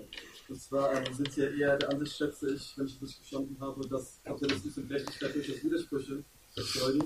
Aber ist das wegen des Kapitalismus mehr aus sich heraus oder auch aus, aufgrund der anderen Akteure, die Sie nannten, wie äh, Erdbesamen Industrie beispielsweise und anderen politischen Akteure? Und ja? Ähm, ich habe noch eine Frage an Herrn. Äh, eine Frage an Herrn Zickelmann. Äh, und zwar geht es äh, nochmal um ein Thema davor. Ich, ich stimme Ihnen vollkommen zu. Ich finde, sowas wie Gerechtigkeit, auf das Thema Gerechtigkeit ein, gibt es eigentlich nicht wirklich. Es ist ein künstlicher Begriff, den wir als Menschen eigentlich versuchen diesem Idealbild, was wir versuchen nahe, nahe zu kommen. Und ich meine, es ist, es ist nicht fair, wenn Leute besser aussehen oder dass mein kleiner Bruder 8 cm größer ist als ich. Das, ist, das sind so Sachen, die sollte es eigentlich nicht geben, aber jetzt ist das immer. aber es ist ja so, Sie stimmen mir doch zu, wenn ich sage, dass äh, sowas wie äh, äh, soziale Mobilität zumindest gewährleistet werden sollte. Und ähm, ich kann Ihnen, also ich, ich, ich, ich bin auch, ich bin in vielen Punkten von Ihnen einverstanden, dass man äh, das Reagenzglas keine Ahnung, der Staat vielleicht nicht so viel eingreifen sollte wie, wie, der, wie der Markt. Aber gerade zum Thema soziale Mobilität, finde ich, äh, versagt der Staat. Auch wenn Deutschland natürlich ein Land ist, wo, äh, wo, es besser ist als in anderen Regionen, wo ich als Migranten- und Arbeiterkind aus, äh, aus Rüsselsheim in der Lage bin zu studieren, ich sehr viel Glück gehabt habe in meinem Leben. Und äh, es sollte doch gewährleistet sein, auch von Unternehmen und auch Superreichen oder, keine Ahnung, Menschen mit, finanziellen Möglichkeiten, mehr soziale äh, Zulässigkeit mehr Sozialwirtschaftlichkeit zuzulassen. Und ich bin gleich fertig. Und äh, äh, dass, dass dadurch sowas etwas wie sowas, dass, dass Leute irgendwie reich erben oder dass, dass Kinder von reichen Leuten Zugang zu Bildung haben, die vielleicht nicht dieselben genetischen oder sage ich mal nicht denselben Intellekt äh, besitzen wie Kinder, sage ich mal, oder äh, Menschen mit, aus ärmeren oder aus schwäch, sozial schwächeren Regionen, dass diese Kinder auch die Möglichkeit oder dass diese Menschen auch die Möglichkeit haben, alles zu erreichen. Gibt es noch weitere Fragen? Du hast noch nichts gesagt, ja. Und zwar der Titel, und wir hatten eben ähm, die EZB als einer der, Haupt, der Hauptkritikpunkte beim Kapitalismus angesprochen. Ähm, ich frage mich, ist denn das auf die EZB macht auch kapitalistisch? Also wenn man eine Zentralbank hat, gerade eine europäische Zentralbank, also sprich einen staatlichen oder auch überstaatlichen Souverän, der eben den Wert des Geldes steuert, und das ist ja überhaupt nicht ähm, frei marktwirtschaftlich. Also inwiefern ist das eine Kritik an Kapitalismus? Das wären dann die letzten Fragen und Sie haben gleich noch das Schlusswort danach. Ja. Also erstmal mit der sozialen Mobilität. Was ich sage, also dass, dass die Menschen Chancen haben sollten, von unten nach oben aufzusteigen und dass da Bildung wichtig ist. Äh, ja, stimme ich zu. Aber ich sage auch mal was anderes, dass, dass Bildung heute total äh, überschätzt wird. Ja, heute studieren äh, sehr viele Menschen, ja, und ähm, weil das Versprechen ist, wenn du mal studierst, dann äh, wirst du später irgendwo wird's dir äh, besser gehen. Das wird für viele von ihnen überhaupt gar nicht mehr zutreffen. Also ich glaube, wenn wenn einer heute zum Beispiel Fliesenleger wird oder einen handwerklichen Beruf äh, äh erlernt, dass er wahrscheinlich bessere Chancen hat, als wenn er wenn, als wenn er Kunstwissenschaft, Kulturwissenschaft, Philosophie, äh, Soziologie oder Politikwissenschaft oder so studiert. Äh, deswegen glaube ich also, dass ein, dass ein großes Problem ist, dass wir zu sehr immer, wenn wir von Aufstiegschancen sprechen, äh, an, an, an Bildung denken und an Universitäten denken. Ja. Ich gebe jetzt nur von zwei Beispiele von Bekannten von mir. Ich war jetzt am Wochenende auf dem Geburtstag vom Freund von mir, äh, Theo Müller. Kennen Sie bestimmt auch Theo, äh, alles Müller oder was? Ja. Also der ist jetzt durch Milch und Joghurt äh, reich geworden. Der hat heute so vier, fünf Milliarden äh, Euro ungefähr. Der hat angefangen mit, äh, mit äh, vier Mitarbeitern. Ja. Und dann war er auf der Realschule und ich habe gefragt, wie waren Sie denn auf der Realschule? Und da sagt ja, ich äh, war schon sehr gut, aber ich sagte, warum haben die Eltern nicht aufs Gymnasium geschickt? Da hat er gesagt, ja, das hätten sie eigentlich machen müssen, aber zum Glück haben sie es nicht gemacht, sonst wäre ich jetzt Oberlandrat vielleicht. Ja.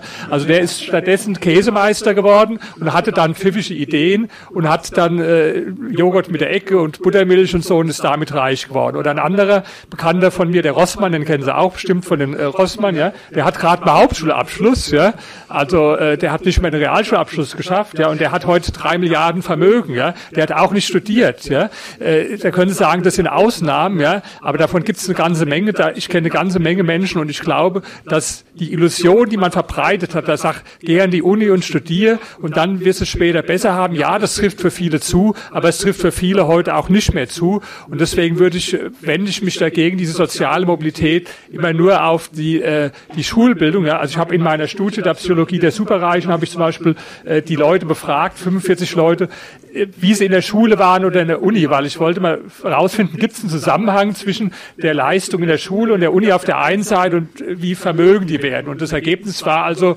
da gab es welche, die also äh, sogar Doktortitel hatten oder sehr gut und trotzdem Vermögen. Aber da gab es auch genauso einen, der war Legastheniker. da, da, da, da gab es einen, also der, ja, der, der einen Hauptschulabschluss, der Legastheniker, der kann bis heute nicht richtig so äh, ja, der sagt, er lässt sich immer einen Brief vorlesen, den ersten und letzten Satz von der Sekretärin, guckt, ob sich dann reimt, ja, weil es ihm schwerfällt. Äh, ja, der hat aber eine Milliarde gemacht, weil die Leute oft eine andere Art von Lernen. Also ich habe das dann, es gibt in der Psychologie den Begriff des impliziten Lernens und des impliziten Wissens. Die waren zum Beispiel zur Hälfte Leistungssportler oder die haben früh schon im Verkauf oder unternehmerisch was gemacht und haben da eine andere Art von, von Wissen sich angeeignet, was in unserer Gesellschaft total unterschätzt wird, weil wir ausschließlich auf dieses akademische äh, äh, Wissen rekurrieren. Ja? Also, ich lerne heute Abend viel. gefährlich.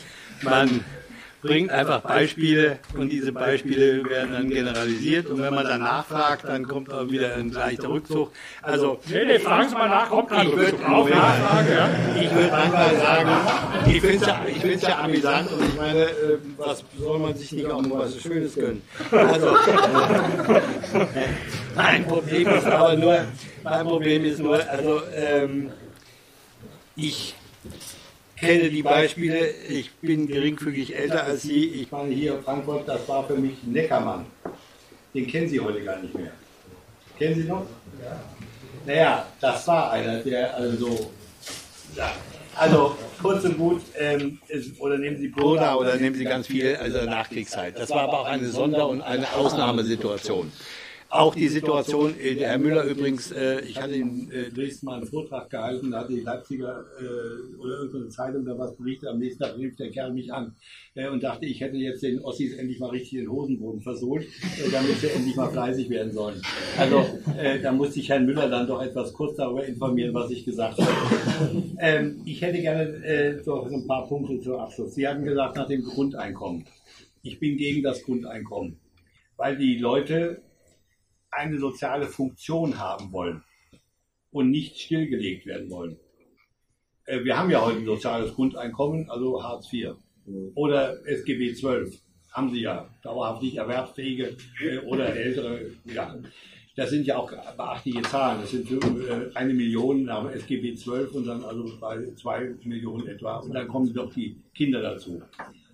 Ähm, in einer Gesellschaft, die sich über Erwerbsarbeit versteht und definiert, ist das Nichtvorhandensein von Erwerbsarbeit ein ganz gravierender Punkt, der negativ auch bewertet wird. Dazu gibt es psychologische Studien und so weiter.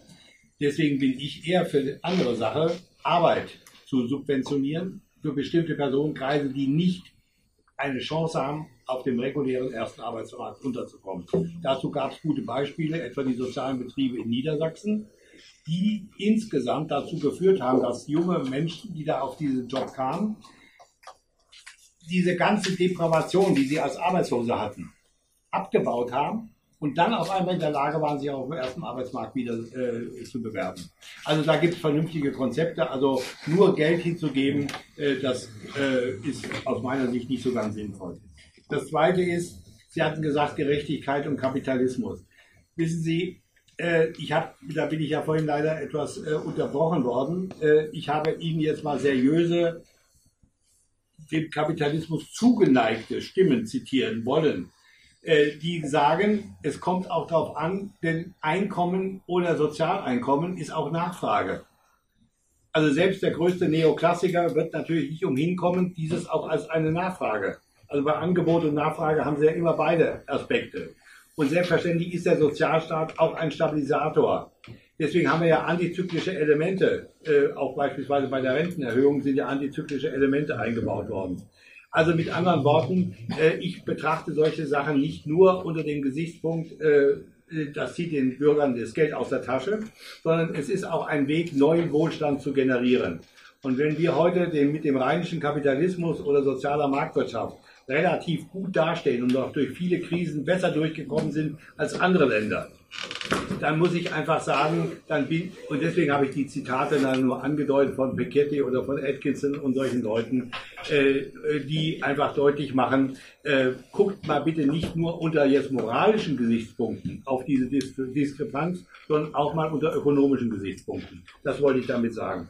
Und last but not least, äh, Herr Kollege, das Problem ist, in Frankfurt gab es mal einen Sozialphilosophen, der hieß Jürgen Habermas.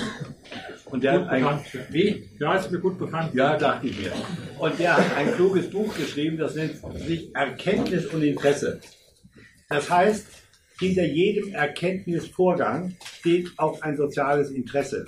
Warum will ich es einfach wissen? Das war vorhin, als die Frage kam, gibt es Untersuchungen zu Missbrauch von Sozialleistungen, zu Missbrauch von, äh, von ähm, äh, na, Steuern. ja, beim äh, Steuern. Äh, äh, nein, da, äh, das Interesse ist einfach lieber diese diffuse Ebene zu haben, äh, um dann Lust hauen zu können. Und das ist, glaube ich, so ein Punkt. Umgekehrt, ich kann mir Beispiele aus allem suchen. Ich denke mir mal, es kommt immer darauf an, auch welches Gesellschaftsbild und welches Menschenbild habe ich. Auch die Wirtschaftswissenschaft, die Ökonomie hat ein Menschenbild. Und der große Autor des sogenannten Homo, economicus, des eigenverantwortlichen Menschen, Adam Smith, den habe ich Ihnen aber heute mal vorgestellt. Gucken Sie mal nach im achten Kapitel des ersten Bandes, wie der dann über Arbeitslos, Arbeitsbedingungen, Lebensbedingungen und vor allen Dingen Aufzucht von Kindern und dergleichen Dingen schreibt. Das heißt, der hat ein Menschenbild, der sieht eben nicht nur denjenigen, der da also jetzt werkelt, sondern er sieht auch gern, der gerne arbeitet und der Kinder erzieht und so weiter und so weiter. Und ich glaube mir, das sind einfach Dinge, äh, die wollte ich einfach heute nochmal rüberbringen, äh, dass also mit Erkenntnis und Interesse, es muss deutlich gemacht werden, welches Menschenbild habe ich, welches Gesellschaftsbild habe ich. Und dann, äh, glaube ich, dann kann man darüber streiten, was da mit dem einen besser ist und beim anderen schlechter ist. Aber dann hat man vielleicht eine Grundlage, auf der man auch einen Dissens gut ertragen kann. Also ähm, vielleicht lässt man, darf ich mal eins sagen, wir nähern uns am Ende. Äh, Ich habe selten so einen sympathischen, auch humorvollen Diskussionspartner gehabt. Also darf ich einfach mal bedanken. Ich hatte neulich auf Einladung von der FDP-Bundestag mit, mit einem Professor, der wollte also Reichtum verbieten, ja, Christian Neuhäuser, ja. Und das können Sie also auf Video, ich habe auch einen YouTube-Kanal, können Sie anschauen. Also das ist ganz anders verlaufen. Und dann, da haben die danach gesagt, Mensch, Stefan, du hast uns ja wie ein Pitbull-Terrier, bist den ja angefallen und hast den vernichtet. Also das ist bei uns gar nicht nötig, weil sie so sympathisch sind. Trotzdem muss ich jetzt mal eins zurückgeben. Ähm, sie, sie haben ja gesagt, der Zittelmann bringt immer die lustigen Beispiele, aber wenn man dann nachhakt, dann zieht er sich das zurück. Das, muss, das will ich jetzt nicht auf dir sitzen. Achtung, Achtung, jetzt kommt's. Weil Sie haben gesagt, ja, die Beispiele wie der Neckermann und so, die kenne ich ja auch, die gab es ja früher, heute ist es anders. So, erstmal sage ich, ist es wieder ein Thema, wo wir leider, da sind wir wieder einig, zu wenig Untersuchungen haben, weil über dieses Thema, äh, wie die Leute, also Verhältnis Selfmade und Erben, früher und heute kenne ich Aber jetzt. das war nach 45 Ja. So eine Situation. Na, na, wird immer gesagt, auch weltweit, ich nenne jetzt mal eine Untersuchung aus Amerika, da gibt es die nämlich. Ja? Es gibt Menschen der Welt, aber ich rede jetzt von der Liste der 400 reichsten äh, und Forbes macht die immer. Ja? Und da haben die mal eingeteilt, äh, ob die Leute self-made sind oder geerbt. Das kann man nicht mit Ja oder Nein, sondern es sind auch oft Zwischenstufen. Also sagen wir, extremes Beispiel Oprah Winfrey, die ist für 100% self-made, die hat also wirklich ganz arm angefangen, hat heute zweieinhalb Milliarden. Und dann gibt es andere auf der anderen Linie, die also alles geerbt haben und nichts mehr arbeiten und das nur verprassen. Und dazwischen sind dann so Schattierungen, das geht von 1 bis 10. Und dann Sie kennen aber die Studie von Hartmann. äh, pass auf, ja, die kenne ich auch, da kann ich auch was zu sagen. Ja?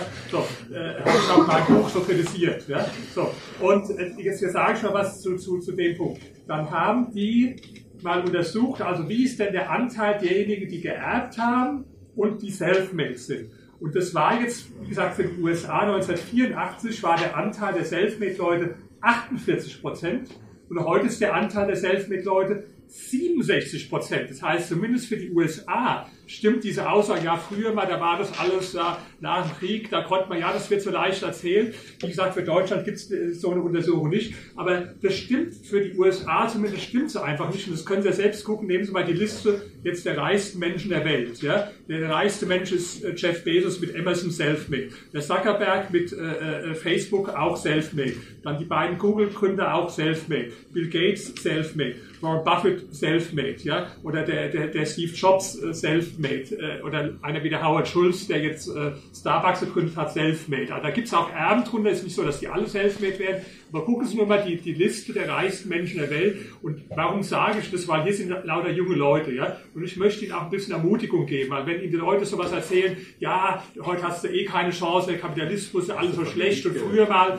äh, da, da, da war es alles noch einfach und, und heute hast du es ja so schwer. Quatsch. Jeder kann heute auch wirklich gerade einem Land wie in Deutschland seinen Weg machen. Und ich fände es gut, wenn wir viel mehr positive Beispiele. Ich sage mal ein Beispiel zum Friseur, wo ich gehe. Der ist, der ist äh, Türke, der hat in Kreuzberg im Hinterhof angefangen, äh, wirklich mit 20 Quadratmeter Friseurgeschäft. Dem gehören heute 15 Friseurgeschäfte. Der kann bis heute nicht, äh, wenn er mir eine SMS schickt, also da ist äh, kein Satz ohne Fehler, so, so mehrere Fehler im Satz. Ja. Das macht aber nichts. Ja. Der hat nicht die Schulbildung, aber der hat durch halt äh, seine Fähigkeiten. Ja, also, und das fände ich toll, wenn man so einen Menschen wie diesen Friseur durch die Schulen schickt und, und auch den Menschen ein bisschen Mut macht, gerade jungen Menschen. Und ich, ich meine, ich muss nicht mehr arbeiten, ich habe äh, genug Geld verdient mit meinen Immobilieninvestitionen, mit meiner Firma. Ich schreibe heute Bücher, wie zum Beispiel reich werden und bleiben oder setze dir größere Ziele, weil ich sage, ich möchte Menschen eine positive Botschaft. Wie kannst, ich habe selbst für mich was erreicht und möchte jetzt was weitergeben von meinen Erfahrungen und sagen, wie kannst du selbst was erreichen? Und ich finde es ganz gemein, wenn viele linke Leute so die Botschaft bringen, ja, hier im Kapitalismus hast du sowieso keine Chance, ist alles äh, ungerecht und so und äh, warte mal, bis ein besseres System kommt, was wir dann für dich machen, da geht es dir dann besser. Ich sage Quatsch, bei allem, was an dem System nicht stimmt und ich habe da genug zu kritisieren, du hast heute eine Chance und du kannst es machen. Und gucken Sie, ich habe jetzt Politik und Geschichte studiert, ja, meinte, das hat mir was genützt, dann wo ich meine, meine Firma mit äh, meinen Immobilieninvestments gemacht habe. Nee, das habe ich mir alles self-made äh, angeeignet letztlich. Ja.